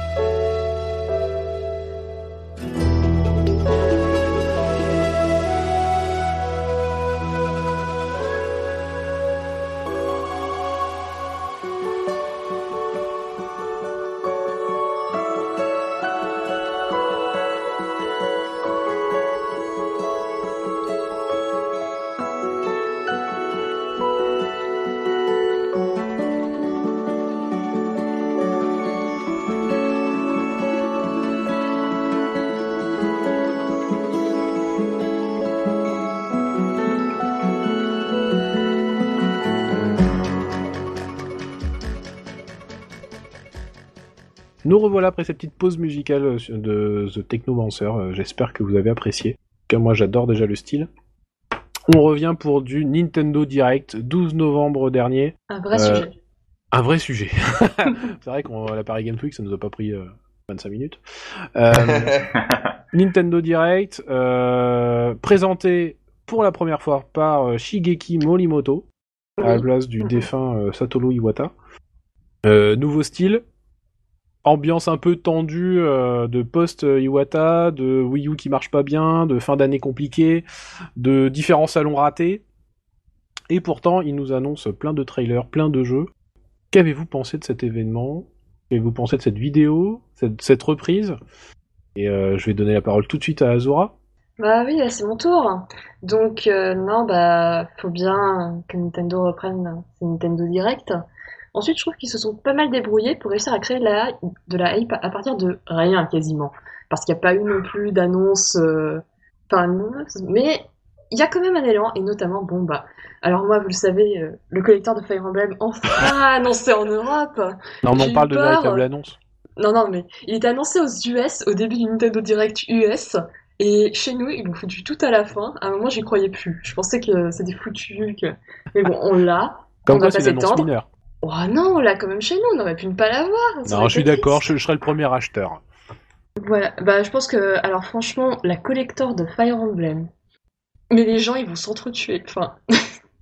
soit D'ailleurs, pour resituer, cette, euh, cette collector contiendra les trois jeux. il contient les trois jeux.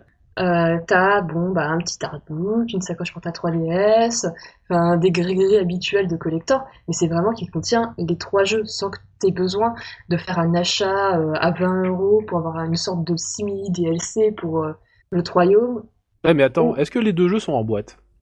Alors ça c'est une bonne question, je me la suis également posée et on n'a pas encore la réponse, mais bon. Après, bon, faudra faudra voir comment ils font en Europe, tout ça, parce que bon, bah on n'est pas servi comme, comme tout le monde, c'est bien c'est bien la question. donc, Ouais, bah déjà, on est servi. C'est ça. Déjà, on a le collector, ce qui est bien pour le portefeuille, parce que, bah, au final, racheter deux boîtes de- des deux autres jeux, ça revient plus cher. C'est le problème, c'est que les données sont pas connectées. Bon, c'est un peu plus chiant. Ensuite, autre euh, véritable annonce. Bah, qu'est-ce que Cloud- tu retiens d'autre Parce que. Cloud dans. Super Smash Bros. Non mais la Non, mais est-ce que tu retiens des des vraies FF7 à la fin?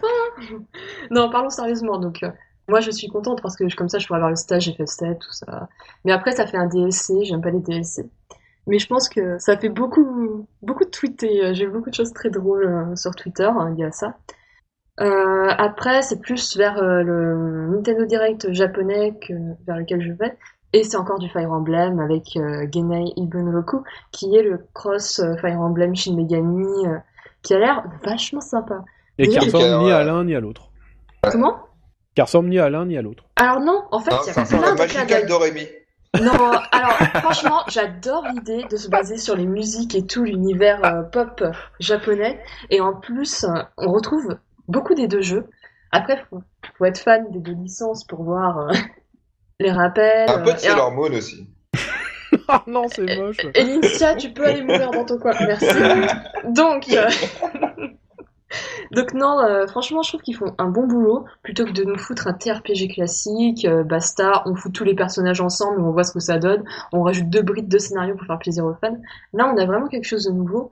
Et euh, bah, moi, je l'attends beaucoup. Et j'espère qu'il sortira en Europe. Je Bah, le il a annoncé en Europe. 2016. Ouais, enfin bon, il y, a- il y a de l'eau qui va couler sous les ponts. Moi, tant qu'il n'y a pas de date, euh, j'ai toujours un doute. Ou 26 décembre au Japon. Ah bah, écoute, euh, j'ai déjà beaucoup de jeux à faire. euh, puis le japonais, c'est pas une langue. euh, T'as vu les, les, les jaquettes? Mais elles sont magnifiques. Ah, ça, ça tue pas mal. J'adore le style un peu aquarelle et tout ça. Le mélange de couleurs pop, c'est... elles sont magnifiques. Et il y a un bundle avec la console. J'en ai déjà une. Ouais, mais Jap. Jap, mais Et l'artwork mais- défonce aussi. Euh, bah après, si j'étais riche, je dirais oui, bien sûr, je, je l'achète tout de suite. hein, Mais Bah moi, si j'avais pas pris le bundle euh, Xenoblade X, je pense que j'aurais pris celui-là. Bah après, euh, si tu veux, la Wii U, elle reste pareille, donc il n'y a pas vraiment de motivation. Il y a juste découper le carton. euh, et Attends, garder- attends, attends, il y y a le carton. euh, enfin, j'ai- euh, pas vérifié le, le contenu, mais si c'est comme Xenoblade, t'as le carton, t'as le, le jeu, t'as un artbook, et puis après t'as différents DLC, bonus. euh. Oui, oui. Oui, mais t'as ça avec une autre édition euh, japonaise de, Genei euh, Ibunroku. C'est chiant. Ah, la, quoi, la c'est- Fortissimo. Euh, je Non, sais plus ça. laquelle, il y a deux, il y a deux versions différentes. Enfin, c'est le. Japon. Ouais, c'est possible. Mais voilà, c'est pour moi c'est une vraie annonce avec euh, le remake de Twilight Princess, Zelda Twilight Princess, en HD, parce que le jeu, il avait déjà pas une bonne tête sur GameCube. Franchement, euh, le fait qu'il soit encore en SD, euh, ça lui jouait pas mal de petits détours. Puis en plus, ceux qui voulaient vraiment jouer Twilight Princess, c'est-à-dire sans euh, la Wiimote à agiter euh, comme un débile devant la Wii. Oh, wow, wow, wow. Ah, toi, t'as agité ta Wiimote. Ah, mais comme un petit fou. Ah, ah, moi, ça me... Franchement, ça me faisait chier. Et puis j'en avais plein des amis qui me disaient je l'ai acheté sur Wii, maintenant il est plus trouvé sur GameCube. C'est chiant d'y jouer. Faut Ah, ça, c'est des gens qui savent pas trouver. Ouais, Ah, il, était, bah. il était plutôt bien sur GameCube. euh, Sur GameCube, enfin, il était oui. génial. Il était- L'ambiance et tout, ça, je sais pas si j'ai j'ai pas rejoué depuis, mais ça, je sais pas si ça a mal vieilli ou quoi. hein, si le remake HD est, est vraiment nécessaire, mais en tout cas à l'époque c'était enchanteur. Enfin l'ambiance était carrément folle. euh. En fait, il a vieilli à la sortie de Skyward Sword. Euh, non, il a vieilli tout simplement parce Non, que il c'était a encore jeudi à la, à la sortie de Skyward. Et puis c'était chiant Skyward Sword, fallait vraiment faire les gestes alors que là tu secoues un peu le... Voilà, voilà. C'est ça que c'est cette, fami- cette familiarité gentiment avec la Wii, bon, c'était sympa quoi. Et, euh, c'est vrai que Skyward Sword a un peu euh, aggravé ça euh, Bah Pour oui, le- t'es pour le sans arrêt en train de bouger. pour le pire. ouais. Oh là là, faut... le gars qui fait pas de sport quoi. Non mais je suis désolé, tu, tu fais pas un Ça, RPG bouger, pour te trémousser devant ta télé. Et, et Just On peut dire- RPG. on peut lier l'utile à l'agréable. Bah ouais, regarde, il y a Yokai Watch maintenant dans Just Dance. Oh mince. Ouais, Enfin, l'utile à l'agréable, euh, 60 heures à, à remuer devant euh, ton écran. Ouais, 60 heures, euh, tu, tu regardais les paysages un peu toi, non? Attendez les RPG en réalité virtuelle. Ah ouais, putain, oh là là. Vous devez Attends, marcher non, non. sur un tapis de sport. Non, ils Non, sont- mais ils- pour, pour revenir sur TP, vite fait, quand même, pour, euh, pour sur Twilight Oui. Princess, je- je- c'est quand même un symptôme de ce que fait Nintendo euh, avec son patrimoine, et je trouve que c'est vraiment sympa. C'est, euh, ils ils hésitent pas vraiment à réhabiliter leur jeu. Non, mais quoi? Tu vas t'entendre avec Sylvain. Ah, d'accord, ok. Non, mais, non, mais, non, mais je trouve ça bien, parce que ça, en plus, ça permet de, de, faire accéder. Moi, je, suis- je suis pas du tout contre les remakes et contre les versions HD, etc., parce que ça permet euh, qu'on se souvienne encore des jeux. On n'en parle pas assez, c'est un sujet, c'est un sujet vraiment important. Bah, c'est normal, c'est des jeux où t'étais trop petit pour jouer. Euh, non, mais Je trouve qu'il y a un manque de respect là tout d'un coup. non, je, je ne vais même pas répliquer. Je, suis- je suis au-dessus de tout ça. Je. Et ils l'ont fait avec ça, ils le font en ce moment avec, euh, avec, les, euh, avec les Mother. Et euh, Ouais. je pense qu'ils vont continuer à le faire. Et euh, voilà, je voulais leur dire merci Nintendo, parce que ça c'est vraiment pas mal. Et Bah, après ils ont ils ont carrément raison de faire ça, oui, avec des jeux qui sont jamais sortis euh, en Europe ou enfin qui qui sont introuvables aujourd'hui. Ils ont carrément raison de les sortir quoi. Enfin, genre euh, l'annonce de Dragon Quest 7 enfin en Europe quoi. Ça, c'est Dragon Euh, Quest, c'est bien. Ça c'est c'est une c'est une super c'est un super remake quoi. Mais pour la plupart des remakes, genre Twilight Princess HD ou euh, Wind Waker HD, aussi bon soit-il, euh, enfin pour moi c'est complètement inutile quoi. À part faire découvrir euh, aux plus jeunes joueurs euh, mais tu trouves ou pas ceux que qui ça- à l'époque Mais rien que ça, tu trouves pas que c'est super utile? Enfin, que, que, que, que des gens puissent accéder à, à ces jeux euh, Ouais, c'est plutôt ça Ah bah si c'est utile, mais après ils investissent là-dedans euh, plutôt que ils investissent du Ah, temps là-dedans plutôt qu'à faire pas. autre chose. Non, déjà ils externalisent. Euh, c'est pas vraiment la maison mère, et je pense pas qu'ils investissent des cent et des mille là-dedans. Oui, Ça, coûte, ça coûte ça, pas ça grand doit- chose, mais Ça doit pas faire un trou dans leur trésorerie. Mm. mais si tu veux, ça augmente voilà le, le nombre de jeux disponibles, euh, tout ça, mais au, concrètement, euh, enfin ça augmente la, la, la bibliothèque de jeux, mais euh, ça Ah non, n'apporte mais je dis pas, pas, grand je dis chose pas que de c'est neuf. l'argument. Ouais, ah non, mais là on est d'accord. Je dis pas que c'est l'argument qui te fait vendre la console ou euh, truc révolutionnaire. Je trouve juste que c'est une initiative sympa, quoi. Sans plus, hein, tu vois. Je Sans suis d'accord avec toi. Parce que Oh, bah, tous ceux qui n'avaient pas connu sur GameCube, euh, bah, comme ça ils pourront le, le- Ouais, ouais. vraiment le découvrir sur Wii U avec le gameplay qui était prévu à la base avant de vouloir vendre des Wii U en mettant Oh. Zelda en mode, euh, Oh en mode là. cross. Et au sujet de Dragon Quest, je voulais revenir quand même sur la date à laquelle il était sorti au Japon, Ah oui, 7 putain. février 2013. Il Ouais. était temps. Donc on ressorte la date sur PS1 Ouais, Non, non, ce non, Non, mais là, ce- là, que je veux dire, non, mais ce que je veux dire, c'est que le remake, il est disponible depuis très longtemps au Japon. Tout à l'heure, je disais que ça faisait un an avec euh, Legend of Legacy. Attends, attends, Mais tu, là- tu, tu veux qu'on parle des Is et des, et des Legend of Heroes? Non, mais là, je Juste parle dans notre époque, là, Des actuellement. Mother Ah Ben, et là, euh, la traduction là, de Xseed sur, euh, Ouais, sur, sais, sur euh, the Sky Second Chapter, je crois que le jeu il était sorti en 2007 ou en 2008 au Japon. Et ça Ouais, sort ouais. en 2015. hein. Mais Et c'est pareil, Dragon Quest, il est super long, euh, enfin, il est super bavard. euh, je pense que la trad, euh, elle a mis vachement de temps à être faite, quoi. Mais si tu veux, Dragon Quest, c'est quand même. Enfin, tu vois, c'est pas. J'adore Falcom, mais ça reste quand même un studio plus humble par rapport euh, à Square Enix euh, et tout le reste. Eh bien sûr, mais ils Voilà. savent aussi que leur série marche moins bien Dragon Quest avant, avant la fièvre très récente. D'ailleurs, euh, autour de Dragon Quest Heroes et ce genre de choses. Euh, Dragon Quest, c'est pas, c'est pas l'Europe, l'Occident, c'est pas leur, c'est pas leur marché, quoi. C'est sûr. Moi, je maintiens qu'ils se sont fait avoir à, la Japan Expo quand Yuji Horii prend la parole et qui dit euh, on va sortir Dragon Quest 7 et 8. Pour que le Du jeu coup, il arrive euh, juste il après en disant au fait. euh, au, au fait, il arrive, je pense qu'ils se sont encore fait avoir. Moi, je revois encore les têtes des, des gars de Square Enix Il a un peu spoilé la fin, quoi. C'est ça. qui découvrent son truc, font oh merde Et Ah, le lendemain, ils pas. ont enclenché tous les chantiers. Allez hop hop hop, là. Allez. Ouais, c'est clair. On fait les deux en parallèle, là, on va avoir l'air con. Je le sens bien comme ça. Bon, après, il y a le remake du 8, mais franchement, jouer au 8 sur 3D. Ouais, quel intérêt. Bah, pour les. Japonais, euh, c'est un épisode de qu'ils ont bien aimé, ils le ça. font dans le métro. Ils font tout dans le métro de toute façon. ils repassent, ils font le linge. Ouais, mais, mais je me dis pourquoi pas. Hein. Oui, Mais, pourquoi euh, pas. Mais c'est vrai que c'est le 7 quand même qu'on attend le plus. euh, vu la refonte, vu les graphismes euh, de la version PlayStation. euh, moi qui l'ai commencé l'année dernière, enfin. Euh, je l'ai pas continué encore, mais ça c'est vraiment une faute de temps. Mais euh, c'est un très très bon RPG. Ouais, il est bien, il est bien, le 7, il est vachement bien. Alors moi je suis à je suis à 13 heures et j'adore. Alors, par contre le scénario il avance Ah bah t'es au dixième, c'est bien. Mais- Le truc, il est super long, quoi. C'est ça, j'avais lu plus d'une centaine d'heures et euh, je sais Ouais. pas, il, me- il me restait deux jours de congé, j'étais chaud patate, je me dis allez c'est bon, je peux me faire Dragon Quest 7 quoi. T'as fini Euh, le premier donjon. Bravo. non, ah non, eh, j'ai eu le temps d'en faire Ah pas ouais. mal. Mais par contre, euh, je sais pas du tout si cette version 3DS, j'ai- quasiment rien lu dessus, hein, j'ai vu des trailers, j'ai vu les, les graphismes du jeu, super. Mais euh, je sais pas s'ils l'ont simplifié. Mais euh, Dragon Quest 7, c'est, euh, on parle souvent d'open world.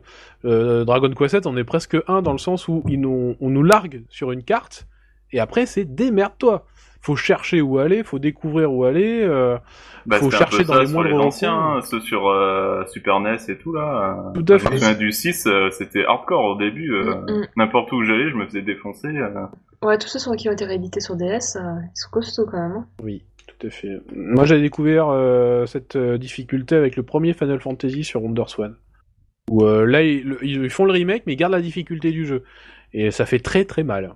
Et ils l'ont ressorti après euh, Dawn of Souls sur GBA. Et là, ils ont épuré, ils ont mis un- le jeu beaucoup plus simple et tout, qui se boucle euh, en 15 heures euh, au lieu de 30. Mais euh, la version WonderSwan, ils gardaient la difficulté euh, Famicom. euh, ça faisait un peu mal. Mais ils là, faisaient pas une difficulté euh, Jap et une difficulté US aussi. euh. Si, il diminuait tout le temps. Il diminuait Enfin, tout le temps la pour le 4 difficulté des plutôt, jeux. hein. mais ouais, c'était. Mais c'est c'est resté tard ça, parce que je vois même jusqu'à Lucifer's Call, euh, Shin Megami Tensei 3, pareil, le mode normal Jap, c'était le mode difficile européen. C'est c'est resté Ah, longtemps possible, ouais. euh, dans Pareil les avec esprits Catherine que... aussi, mais là on sort du RPG. Mais c'est resté dans les esprits que les occidentaux euh, ont plus Ils de mal pas taillés comme nous, les Japs. Ils sont pas voilà, quoi? Ils ont des petites mains, ils arrivent pas à jouer? C'est ça que t'es en train de dire non, Oh là là. non. Non, parce que Bill Gates l'a dit avec la Xbox. Tu t'enfonces, tu t'enfonces. Ah oui, c'est vrai en plus. Non, mais je me rappelle exactement. Ouais, exact. Mais oui, euh, pour ceux qui ont un peu de mémoire, euh, Ouais, oui. Microsoft avait sorti ça pour euh, expliquer le fait que la manette Xbox japonaise, la ma- le pad S, était plus petit. Oh là là. C'est un pragmatique, c'est tout, voilà. Mais ouais, bon, en même temps, le japonais c'était plein que la manette était trop grosse. Bon, Bah, a moi aussi je me suis plaint, hein. et alors je suis pas japonaise, hein. T'aurais pu, hein. Vu les jeux auxquels tu fais, euh, quel point t'es chiante. Bref. Quoi? Non mais Bref, moi je, je rage quitte l'émission, c'est bon. Bon, J'ai Elle déjà se lève de son fauteuil, elle s'en va, quoi. ah bah non, rage quitte pas. euh, ils ont montré Bravely Second. on s'en fout un peu, non? Donc bon, je pense que ça Oh. fait déjà deux RPG que j'en parle. On va pas rester dessus. Euh, Ouais, de où De quoi Bah c'est vrai que c'est un jeu... change, de, change de disque, Ludo. Ouais, on est d'accord. euh, Non mais c'est un jeu euh, qui a été annoncé et puis en fait qui est tombé dans les oubliettes, enfin dans les oubliettes de la communication surtout. C'est oui. vous annoncé le collector, mais voilà quand je dis on s'en fout, c'est presque c'est presque Mais- la vérité. Ah bah moi clairement, je, je m'entends pas. Très bien. Euh, on peut citer pêle-mêle, il y a eu du Pokémon Super Myst- Mystery Dungeon. Ça vous parle Ça vous parle pas? Super. voilà, Sylvain a résumé la chose. Euh, du Phantom Hourglass et du Spirit Tracks sur euh, Alors ça, on console s'en fout virtuelle. vraiment. Ah, ça je suis d'accord, parce qu'ils l'ont annoncé ça, c'est même pas des remakes, c'est des. Euh... Des jeux de merde. Tu peux y jouer sur Je suis d'accord, c'est des jeux de merde. J'ai pas compris qu'ils fassent ça en aussi grand en grande pompe. Euh, Il y avait du Final Fantasy Explorers en janvier. Fout. À voir. Ah non, mais c'est encore du Monster Hunter-like. euh, franchement, euh, on en a assez bouffé, quoi. Euh, arrête, Azura est sur God Eater. Ouais, mais Mais God Eater, justement, c'est- nice. ça C'est allait, nice. ça allait encore à l'époque 2010-2011 où t'avais des, des petits concepts de Monster Hunter-like qui étaient sympas, qui sortaient de chez Namco, qui sortaient de chez, chez Capcom. Ah bon, voilà, c'est bon, on a fait le tour. quoi. Du Mario et Luigi Paper euh, Jam Bros. Intéressant. j'ai- J'ai lancé le Mario- j'en ai lancé un Mario Luigi là. Qu'est-ce que c'est chiant, putain. Pardon? Ah ouais, non, c'est chiant comme Ah, j'ai quasiment fini le premier sur Ah GBA, non, j'ai mais adoré. et attends, t'es dans un tuto constant, quoi. Putain, euh, ça me saoule trop. Donc, Ah, euh, bah, pas tous les RPG Mario, hein. Bah, Sur GBA, je pas suis sur Super ça, NES, hein. mais. Ah ouais, sinon, non, mais là, les autres, c'est- euh, atroce, quoi. c'est un four, quoi. Ah, Non, mais j'ai adoré, moi, sur la version, la version GBA, je comptais du coup les enchaîner euh, tranquillement, un par an. En fait, surtout les Paper Mario moi, qui m'ont plu, donc euh, bon, à voir aussi. Ça peut être Ouais, intéressant. Il y avait du Zelda euh, Triforce Heroes, Alors, mais il sortait déjà en Europe, alors. C'est bien en multi, mais bon, voilà, c'est déjà sorti. Ça- que vous- Non, mais je pense que ça marche tellement pas. En plus, ces jeux euh, en France, et les gens, ils ont pas de potes avec des 3DS. Hein. Est-ce que vous pouvez me confirmer ça Euh, Moi j'ai lu, euh, je suis pas allé vérifier euh, à tort, mais euh, j'ai lu qu'on pouvait jouer à 1 ou à 3. Euh, on peut jouer Ah oui, à non, mais tu trois, peux- oui, oui, c'est le but, tu hein, peux- sinon il a peux- pas oui, d'intérêt. Non, mais tu peux jouer seul, hein, bien sûr, mais c'était comme dans, dans, dans Heroes, tu pouvais le faire aussi. Mm, mm. Oui, mais ce qui me semblait bizarre, c'est qu'on pouvait faire 1 à 3, mais pas 2. Ah, Euh, ah, ça, je sais pas. Bah, Forçard, là- on pouvait. On pouvait faire 1, Ah 2, 3, ouais. 4. Alors, Ah je oui. t'avouer que je. bah, c'est complètement con. S'ils ont fait ça, ils sont complètement cons. Ah, c'est sûr. Ah, Il il y m'a a deux semblé, potes de alors, plus, euh, c'est pas du tout, c'est pas du tout une info. Voilà, j'ai lu ça quelque part, je voulais juste savoir si quelqu'un avait. Faudra l'ajouter en petite ligne en dessous du podcast. encore, euh, t'es encore allé sur 4chan, ça Regarde des conneries. Non, j'ai lu quelques trollers. Bon, euh, le- euh, mine de rien, le clou de ce Nintendo Direct, est-ce que c'était pas la petite image euh, de 4 secondes de Zelda Wii U? Ouais, mais c'est. 2016 Franchement. Ouais, bah oui, non, mais 2016, ça, ça, c'était sûr. Et ce sera sans doute fin 2016. Mais j'ai l'impression que ça arrive après la guerre, au final. Parce que l'open world, ça fait un moment que ça, que ça existe. hein. Ouais, mais par les japonais, regarde Xenoblade X, il arrive que là. Hein. Mais ouais, mais tu vois, et je sais pas justement si les, mais si les consommateurs ils sont prêts à, à claquer leur thune sur l'open world japonais, je sais pas. C'est vrai que les 4 secondes que tu vois, euh, tu peux le faire dans The Witcher 3, quoi, avec le cheval, euh, le Ouais, super paysage. euh, Bon, après, c'est pas Zelda, hein, mais. Je sais pas Ah, si c'est pas un la le faire. ambiance.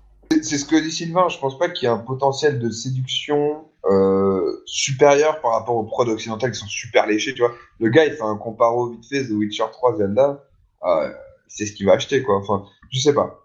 Moi, ça me paraît euh, très étrange. Personnellement, euh, c'est plus la direction artistique qui est vraiment maîtrisée, ce qu'ils avaient essayé de faire dans Skyward Sword, qui s'affirme maintenant, et qui, enfin, franchement, ça m'intéresse plus que. C'est bon, les gars, ils ont vu, ils ont vu deux tableaux de monnaie, c'est bon. euh, Deux tableaux de quoi. monnaie. Non mais. Ils en peuvent plus, quoi. Ah, moi, je suis après, d'accord que la, la DA est quand même plus intéressante sur un, sur un Zelda que sur un The Witcher. Voilà. Ouais, Mais c'est je totalement subjectif, comme Euh, parce qu'il faut du shading à l'arrache. euh, À l'arrache. On a Non, je compris, Non, la je troll. Au revoir. Non, je troll, j'avais, bien aimé la, la DA en plus de Skyward Sword. Non, mais ouais, mais je sais pas, c'est pas ça qui. Il faut qu'ils nous en montrent plus, en fait, sûrement, qu'est-ce que je peux dire. Ils doivent a nous montrer quoi alors? Après, Mais, faut pas ouais, on a trop juste tôt. rien vu du jeu, je sais pas, des, des donjons, une séquence de gameplay un peu longue. euh. Mais moi j'aime bien, tu vois, qu'ils gardent un petit peu avant de montrer que toutes, euh, tous ces jeux qui en montrent trop en avance et après euh, qui tombent dans un, dans un, je sais pas, dans un oubli absolu jusqu'à leur sortie. là.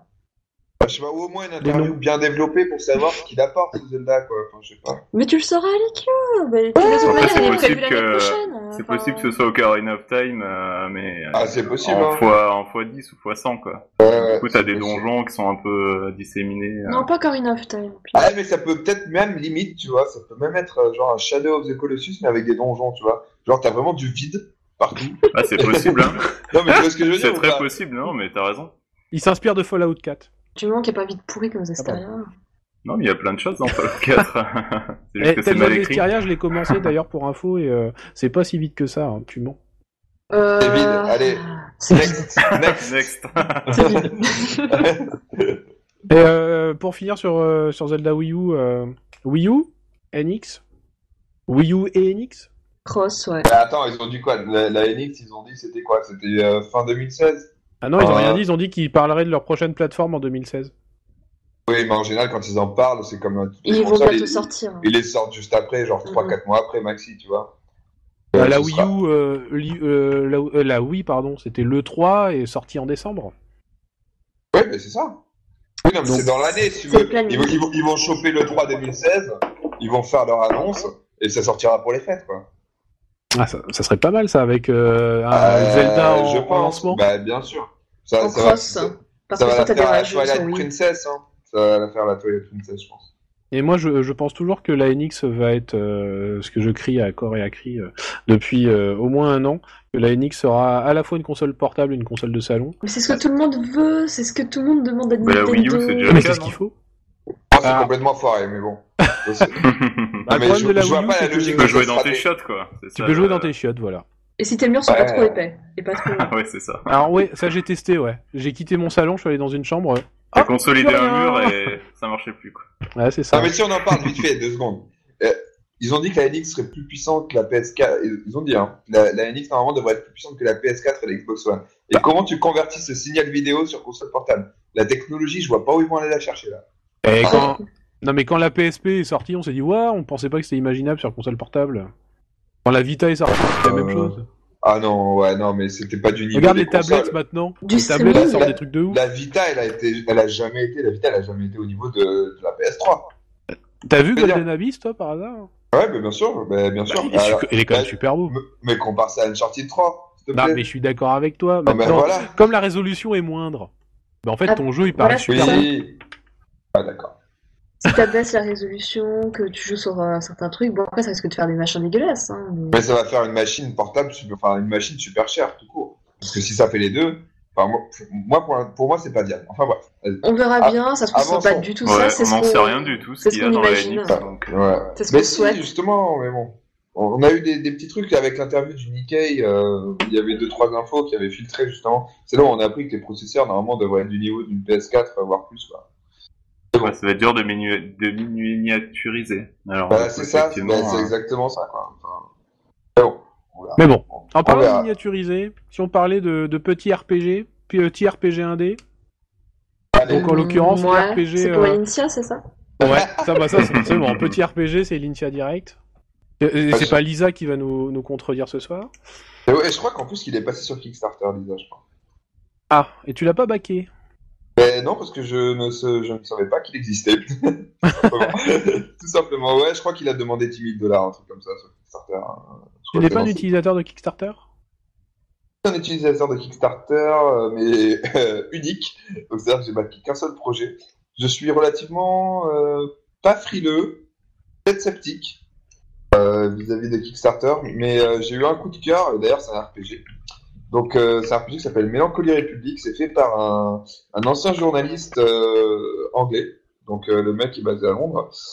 Euh, et qu'est-ce que c'est Mélancolie République? Pour en parler vite fait, parce que je vais pas mono- monopoliser tout le sujet, mais euh, euh, c'est un, un- un- jeu assez intéressant parce que ça se passe dans une grande cité-État où on joue une sénatrice en gros. Et euh, il y a un petit côté Lost Odyssey parce que en fait ça va être la sénatrice qui va qui va aller rencontrer ses électeurs, qui va euh, euh, qui va prendre le pouls un petit peu de son pays. Donc c'est-à-dire que bon il y a des meurtres, il y a de la criminalité. C'est dans un univers médiéval. hein. Il y a de la criminalité, etc. Et donc du coup, elle, son job, ça va être euh, peut-être d'essayer, euh, donc du coup, de, de faire en sorte que la situation se passe mieux en usant de son influence politique, etc. Et donc ça mélange un petit peu le côté médiéval fantasy avec euh, les poncifs politiques qu'on voit beaucoup en ce moment dans les séries télé, par exemple comme House of Cards, euh, euh, même Homeland ou, ou ce genre de choses. Et euh, j'ai trouvé la proposition assez intéressante. Il demandait pas beaucoup, il demandait 7600 euh, livres sterling. Et euh, j'ai filé 20 livres, moi, quoi. Je, suis- je suis grand seigneur. Et, euh, et, et, et- c'est très charmant. Euh, c'est du pixel art. Bon, c'est souvent du pixel art. C'est du pixel art très soigné, euh, façon euh, SNES, euh, grandeur de la SNES. Et euh, on n'a pas beaucoup d'infos depuis parce que je pense qu'ils sont, ils sont à l'œuvre. Et, euh, et, euh, et je vous tiendrai au courant dans le prochain RPG. Voilà. Oh, c'est mignon. Eh oui, mais j'ai beaucoup d'e- j'ai beaucoup d'espoir. Voilà.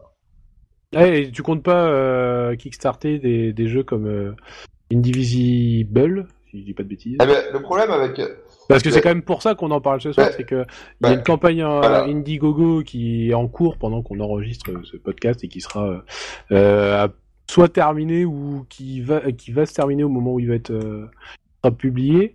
Et euh, il y a eu un Kickstarter pour Orion, un, un RPG africain. Euh, voilà, il y a beaucoup de RPG qui passent par là.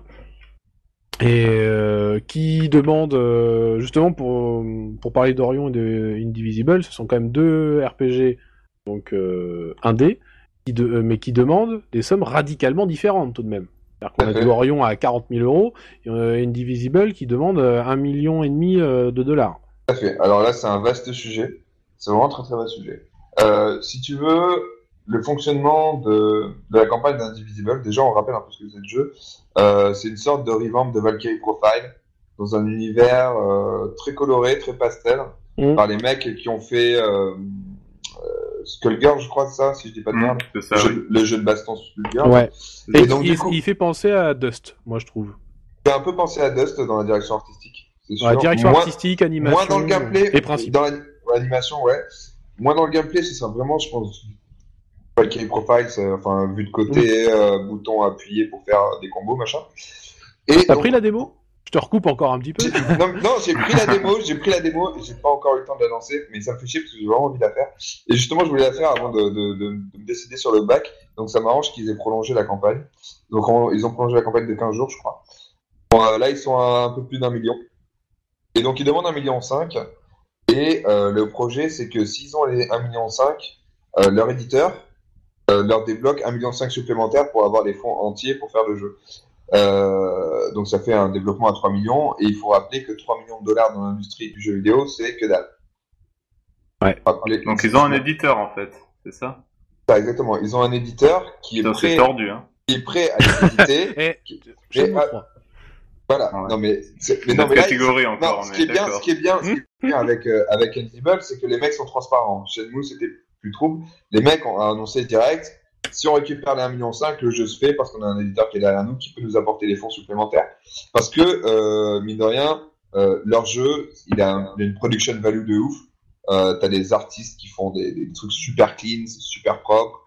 Euh, T'auras sans doute un, un- des phases de debugging, de, de, de testage, euh, de, de testing, pardon, euh, qui vont demander beaucoup de temps, beaucoup d'argent. C'est un, c'est un jeu euh, avec relativement de l'ampleur. C'est un jeu moyenne gamme. Et euh, normalement, ça coûte beaucoup plus que ça. Ça coûte dans les 10 millions en général, ce genre de jeu.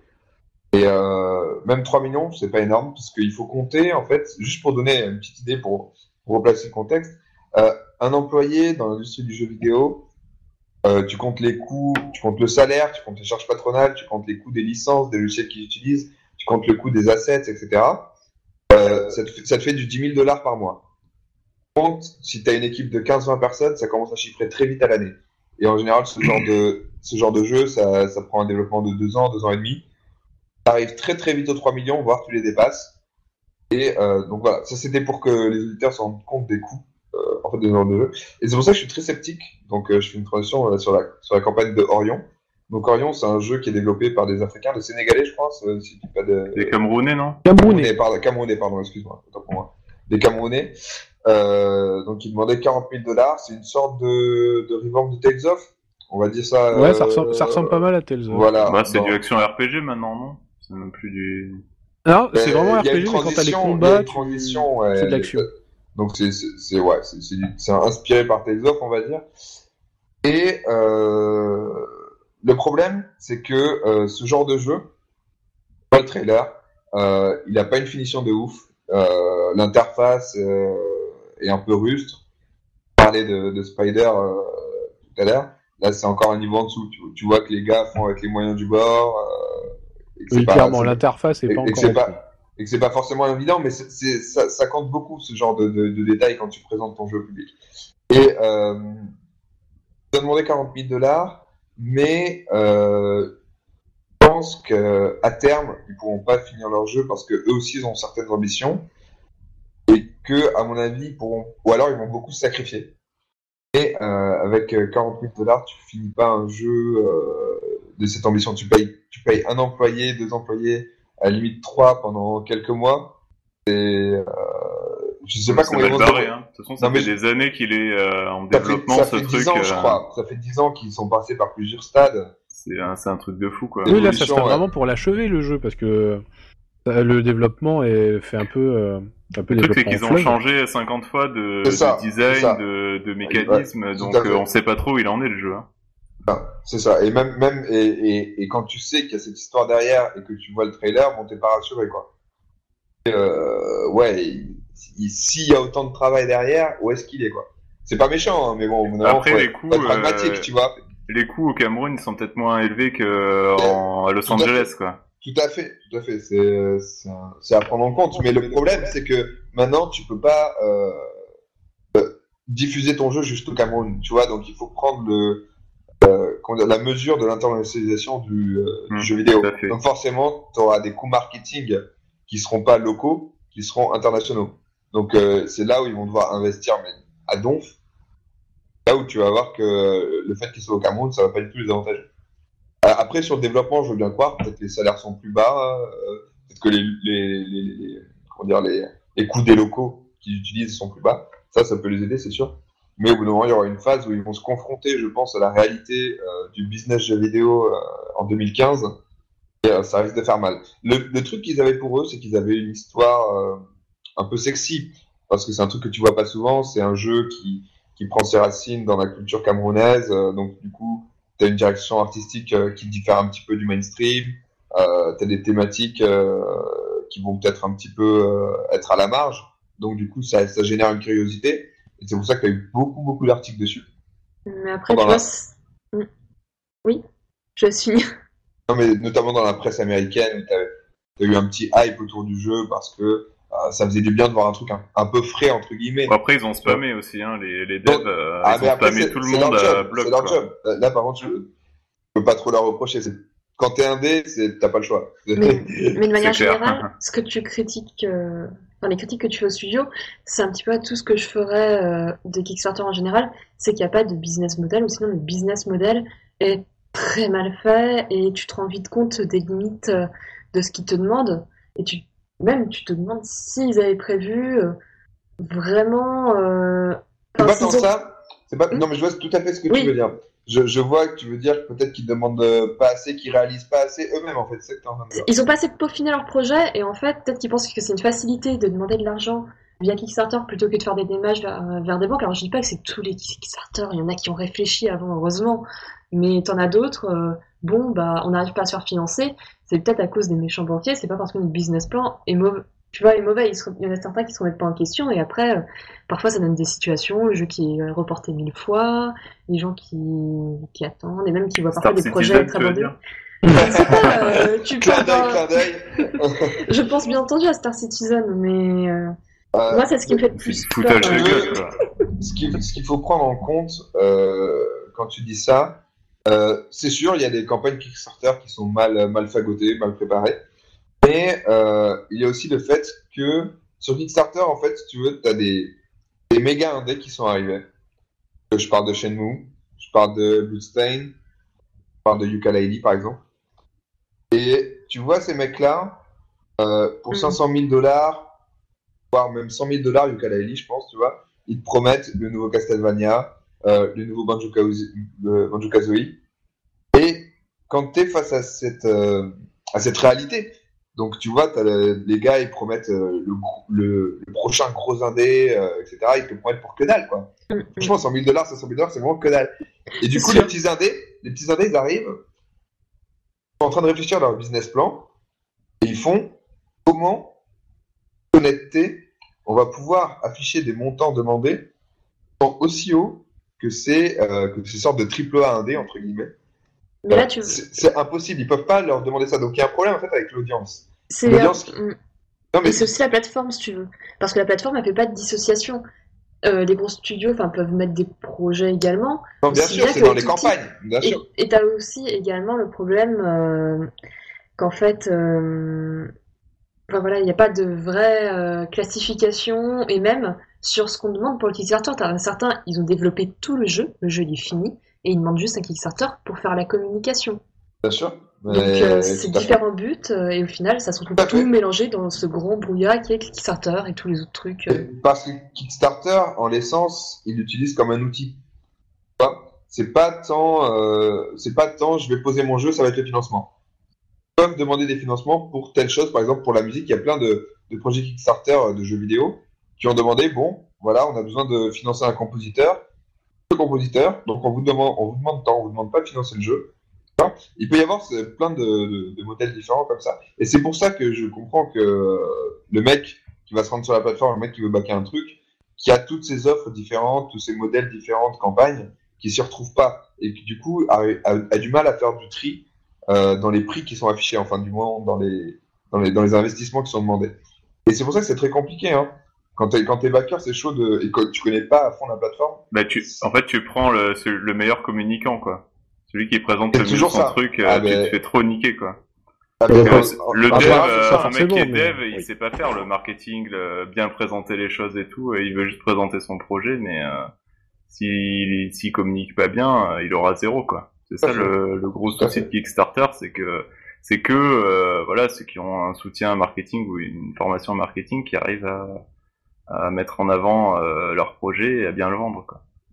Bah, je pense Ah, aussi qu'il y a aussi le trailer avec lequel tu viens et les éléments. Alors, alors. Oui, vas-y, ouais. Souvent, il y a des truc, démos c'est que- aussi. Voilà, là, en fait, c'est que démo, maintenant, oui. Voilà. Mais maintenant, en fait, si tu veux, pour que ton projet Kickstarter il soit, il soit remarqué, c'est que maintenant, si tu arrives avec un trailer, ça marche plus. Quoi. Ou alors, tu as vraiment euh, un truc mais genre méga sexy de la mort qui tue, quoi. Le truc qui te fait rêver tout le monde. Mais maintenant, ça Ou marche un mec plus parce que le mec connu, ça marche. hein. Euh, c'est ouais, c'est Ça se perd. Mais ça marche toujours. c'est en train de se perdre, mais ça, ça marche encore un peu, c'est vrai. Bah si, regarde, il y a eu Song Story, euh, ça a marché, Project Phoenix, oui, ça a mais, marché. mais regarde, les mecs, Indivisible en ce moment. oui, mais les mecs, ils commencent, enfin, eh, Indivisible, c'est c'est limite. Hein. Et, Hiroki euh, Kikuta, monsieur. Oui, non, mais bien sûr qu'il y a Hiroki Kikuta, mais je veux dire, ils sont pas sûrs d'être financés, c'est ça que je veux dire.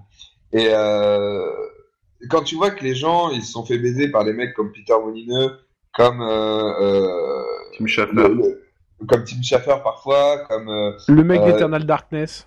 voilà, tu vois, même à, même à ça, il commence à être rodé, tu vois, même à la célébrité, il commence à se méfier. Du coup, le seul truc qui parle vraiment aux joueurs, où ils peuvent vraiment avoir un truc, c'est la démo. quoi. La démo, c'est le Graal maintenant. Si tu veux financer ta campagne euh, de jeux vidéo et que t'as pas une démo, euh, tu pars avec un gros désavantage. Et c'est pour ça qu'Indivisible a, a très bien fait. Sans la démo, ils auraient récolté euh, le quart ou le huitième de ce qu'ils ont fait. Ils ont pas prolongé d'ailleurs de deux semaines? Et ils ont prolongé de 15 jours, ouais. Mais ça, c'est sur Indiegogo, sur Kickstarter, c'est possible? Ce genre de choses? Alors, alors j'avoue que je suis pas dans les arcanes de Kickstarter, mais j'ai jamais vu ce cas de figure. Bah moi non plus, ça m'a Sur surpris en fait quand sur, sur Indiegogo, par contre, c'est un truc qui se fait, ouais. Je sais que sur Ulule, euh, notre plateforme bien française, ça se fait aussi s'ils voient que le projet euh, est encore possible en fait. Si t'es à 0% ou 2%, ils laissent tomber. hein. Bah, tu m'étonnes, C'est ça leur fait des thunes. Bah, exactement. Bah euh, vas- Mais là, en général, euh, je crois que Kickstarter, eux, ils prennent 5%. Ouais, Imagine, euh, Indivisible serait sur, euh, sur Kickstarter. Euh, il est à un fait du- million. Ils, se- bah, ils se font un million. Non, mais s'il était financé, un million et demi, euh, 10%, je sais pas, je vais pas dire de conneries parce que j'ai pas envie de faire de maths. 150 000. Voilà, 150 000, quoi. Non, non, ça c'est du 5%. 5%. oh là Bah non, donc du coup 75 000 dollars quoi. Ouais. 175 000 dollars. Eh, c'est pas négligeable quoi. Voilà. C'est, c'est un truc Bah, qui sur un pas. projet, il y en a tellement en parallèle. Et voilà, exactement. Non, mais c'est sûr. Hein. Donc couilles coup, en or. Hein. donc du coup, je comprends qu'ils peuvent exceptionnellement euh, faire ce genre de choses. Et, et ça m'étonnerait pas que Kickstarter l'ait déjà fait ou veuille le faire. Quoi. Mais du coup, vous pensez que c'est viable ces, ces plateformes là pour du pour du RPG euh, c'est ce que je te disais en, en préparant l'émission, c'est que il n'y a pas tant euh, de spécificité, de spécificité que ça pour le RPG. Il faut parler du jeu vidéo en général si tu veux parler de ça. Bon, même si euh, Un RPG demande quand même plus de ressources qu'un euh, qu'un jeu d'énigmes ou un platformer. Je suis pas d'accord, je suis pas d'accord parce que tu Non, ouais, regardes, je suis pas d'accord non plus. tu regardes Lisa, tu regardes Lisa, le truc il est fait main, euh, il a coûté Ouais. que dalle, euh, c'est du pixel art, euh, les, les backgrounds sont pas ouf, c'est pas du, euh, c'est pas du Street Fighter quoi, tu vois. Et euh, tu, tu peux faire ça euh, dans les clous. En plus, tu as des engines qui sont euh, spécifiquement conçus pour le RPG, donc ça te permet euh, de réduire tes coûts. Par exemple, tu vas sur RPG Maker ou des trucs comme euh, Adventure Game Maker, ce genre de choses. Mais moyens enfin, de- les RPG sous RPG Maker, ça marche plus trop maintenant. mais- non, mais tu déconnes. Ça dépend. Mais, euh, Le, jeu, euh, le jeu, euh, le jeu dont j'avais parlé euh, dans le dernier RPG, là, euh, Celestial Tales, même s'il est pas C'était du sur- RPG Maker, ça. Voilà, c'est ça, c'est du RPG Maker, c'est du RPG Maker super soigné, mais après on a tellement de préjugés sur cette plateforme, mais bon, enfin bref, c'est un autre débat. Mais euh, mais voilà, c'est pas un débat qui est spécifique au RPG. Et, euh, Mais en fait, Non, mais- bah, ce qui, ce coûte cher dans le dans les dans les projets indés comme ça, c'est tout ce qui est euh, tout ce qui est euh, assets, là, c'est-à-dire les musiques, les, les les icônes, tous les sprites et tout ça. C'est ça qui coûte super cher. C'est pas vraiment euh, le dev. Bon, à part s'ils développent leur moteur ou quoi. Voilà, c'est ça devient Alors là, ouais, c'est un un peu n'importe quoi, C'est un peu suicidaire, ouais. c'est surtout tout ce qui est euh, artistique qui coûte très cher. Donc que ce soit un jeu d'énigmes ou un RPG, euh, de toute façon, euh, si tu veux un truc un peu joli, euh, ça va te coûter cher. Alors je vais repréciser euh, ma question, parce que du coup on est d'accord, mais le RPG, c'est- quand je disais que c'était beaucoup plus de ressources, c'était euh, dans le sens beaucoup plus de ressources longtemps. Un RPG est plus long à développer, en règle générale, si, euh, si le RPG fait une heure, très bien. Mais en général, quand même, un RPG, même un dé, il faut tabler quand même Mais- sur 10-15 mais, heures minimum. Ouais, 10 pas minimum, 10-15 heures, c'est ça en général les RPG. Voilà, Pour ça veut en dire que la campagne- La campagne, Ah. selon où elle a- au moment où elle a été faite, le jeu, il peut sortir dans, dans 1, 2, voire 3 ans. Euh, mais- Avec tout le risque que le projet s'écroule. Non, mais je suis d'accord avec toi sur le fait que euh, un RPG, c'est sans doute.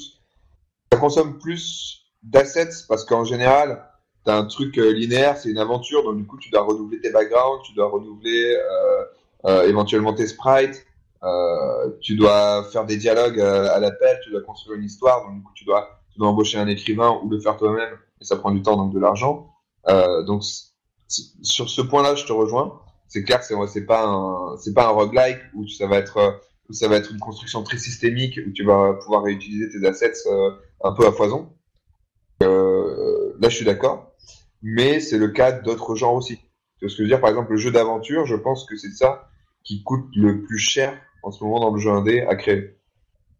Euh, jeu d'aventure. Ouais, 3D, le, 2D. le jeu, non, le jeu Action d'aventure. aventure. Voilà, l'action aventure. Parce que, parce que si tu veux, dans le RPG, tu as cet avantage-là que tu as quand même des routines. Les routines, tu as les combats qui peuvent t'allonger la durée de vie, ce genre Oui. de choses-là. Alors que dans un jeu, dans un jeu d'aventure, tu as moins ces, euh, ces schémas qui se répètent, euh, comme le grind euh, ou ces trucs comme ça sur lesquels tu peux jouer dans un RPG pour essayer de soit de rallonger la durée de la durée de vie soit de faire vivre ton jeu. Alors que le jeu d'aventure, euh, voilà, c'est tu crées des éléments constamment parce que tu répètes très peu de choses. Le RPG a encore cet avantage-là. D'accord. C'est ça qui me fait dire aussi que, euh, certes, ça coûte peut-être plus cher que les roguelikes, ça reste euh, possible. Ça reste dans la moyenne. roguelike, euh, si t'as pas un concept en béton, euh, tu peux le jeter, quoi. Enfin, Ah oui, non, il se ça c'est vendra sûr. pas, euh, Ah, c'est sûr. C'est c'est pour ça que je pense que dans les roguelikes, qui sont, euh, on le rappelle quand même, ce genre du RPG, euh, les roguelikes, c'est très systémique, quoi. En fait, c'est il faut passer du temps sur ton système, le peaufiner euh, et en faire un Mm. truc. Euh, Alors qu'un RPG, même si c'est un peu classique, si tu fais des jolis graphismes, euh, Voilà, tu une bonne histoire, voilà. ça rattrape, quoi. Rattraper sur d'autres branches. quoi. D'accord. Donc, euh, vous êtes pour baquer euh, ce genre de titre. Euh, Orion Indivisible, euh, personne va... ne suit?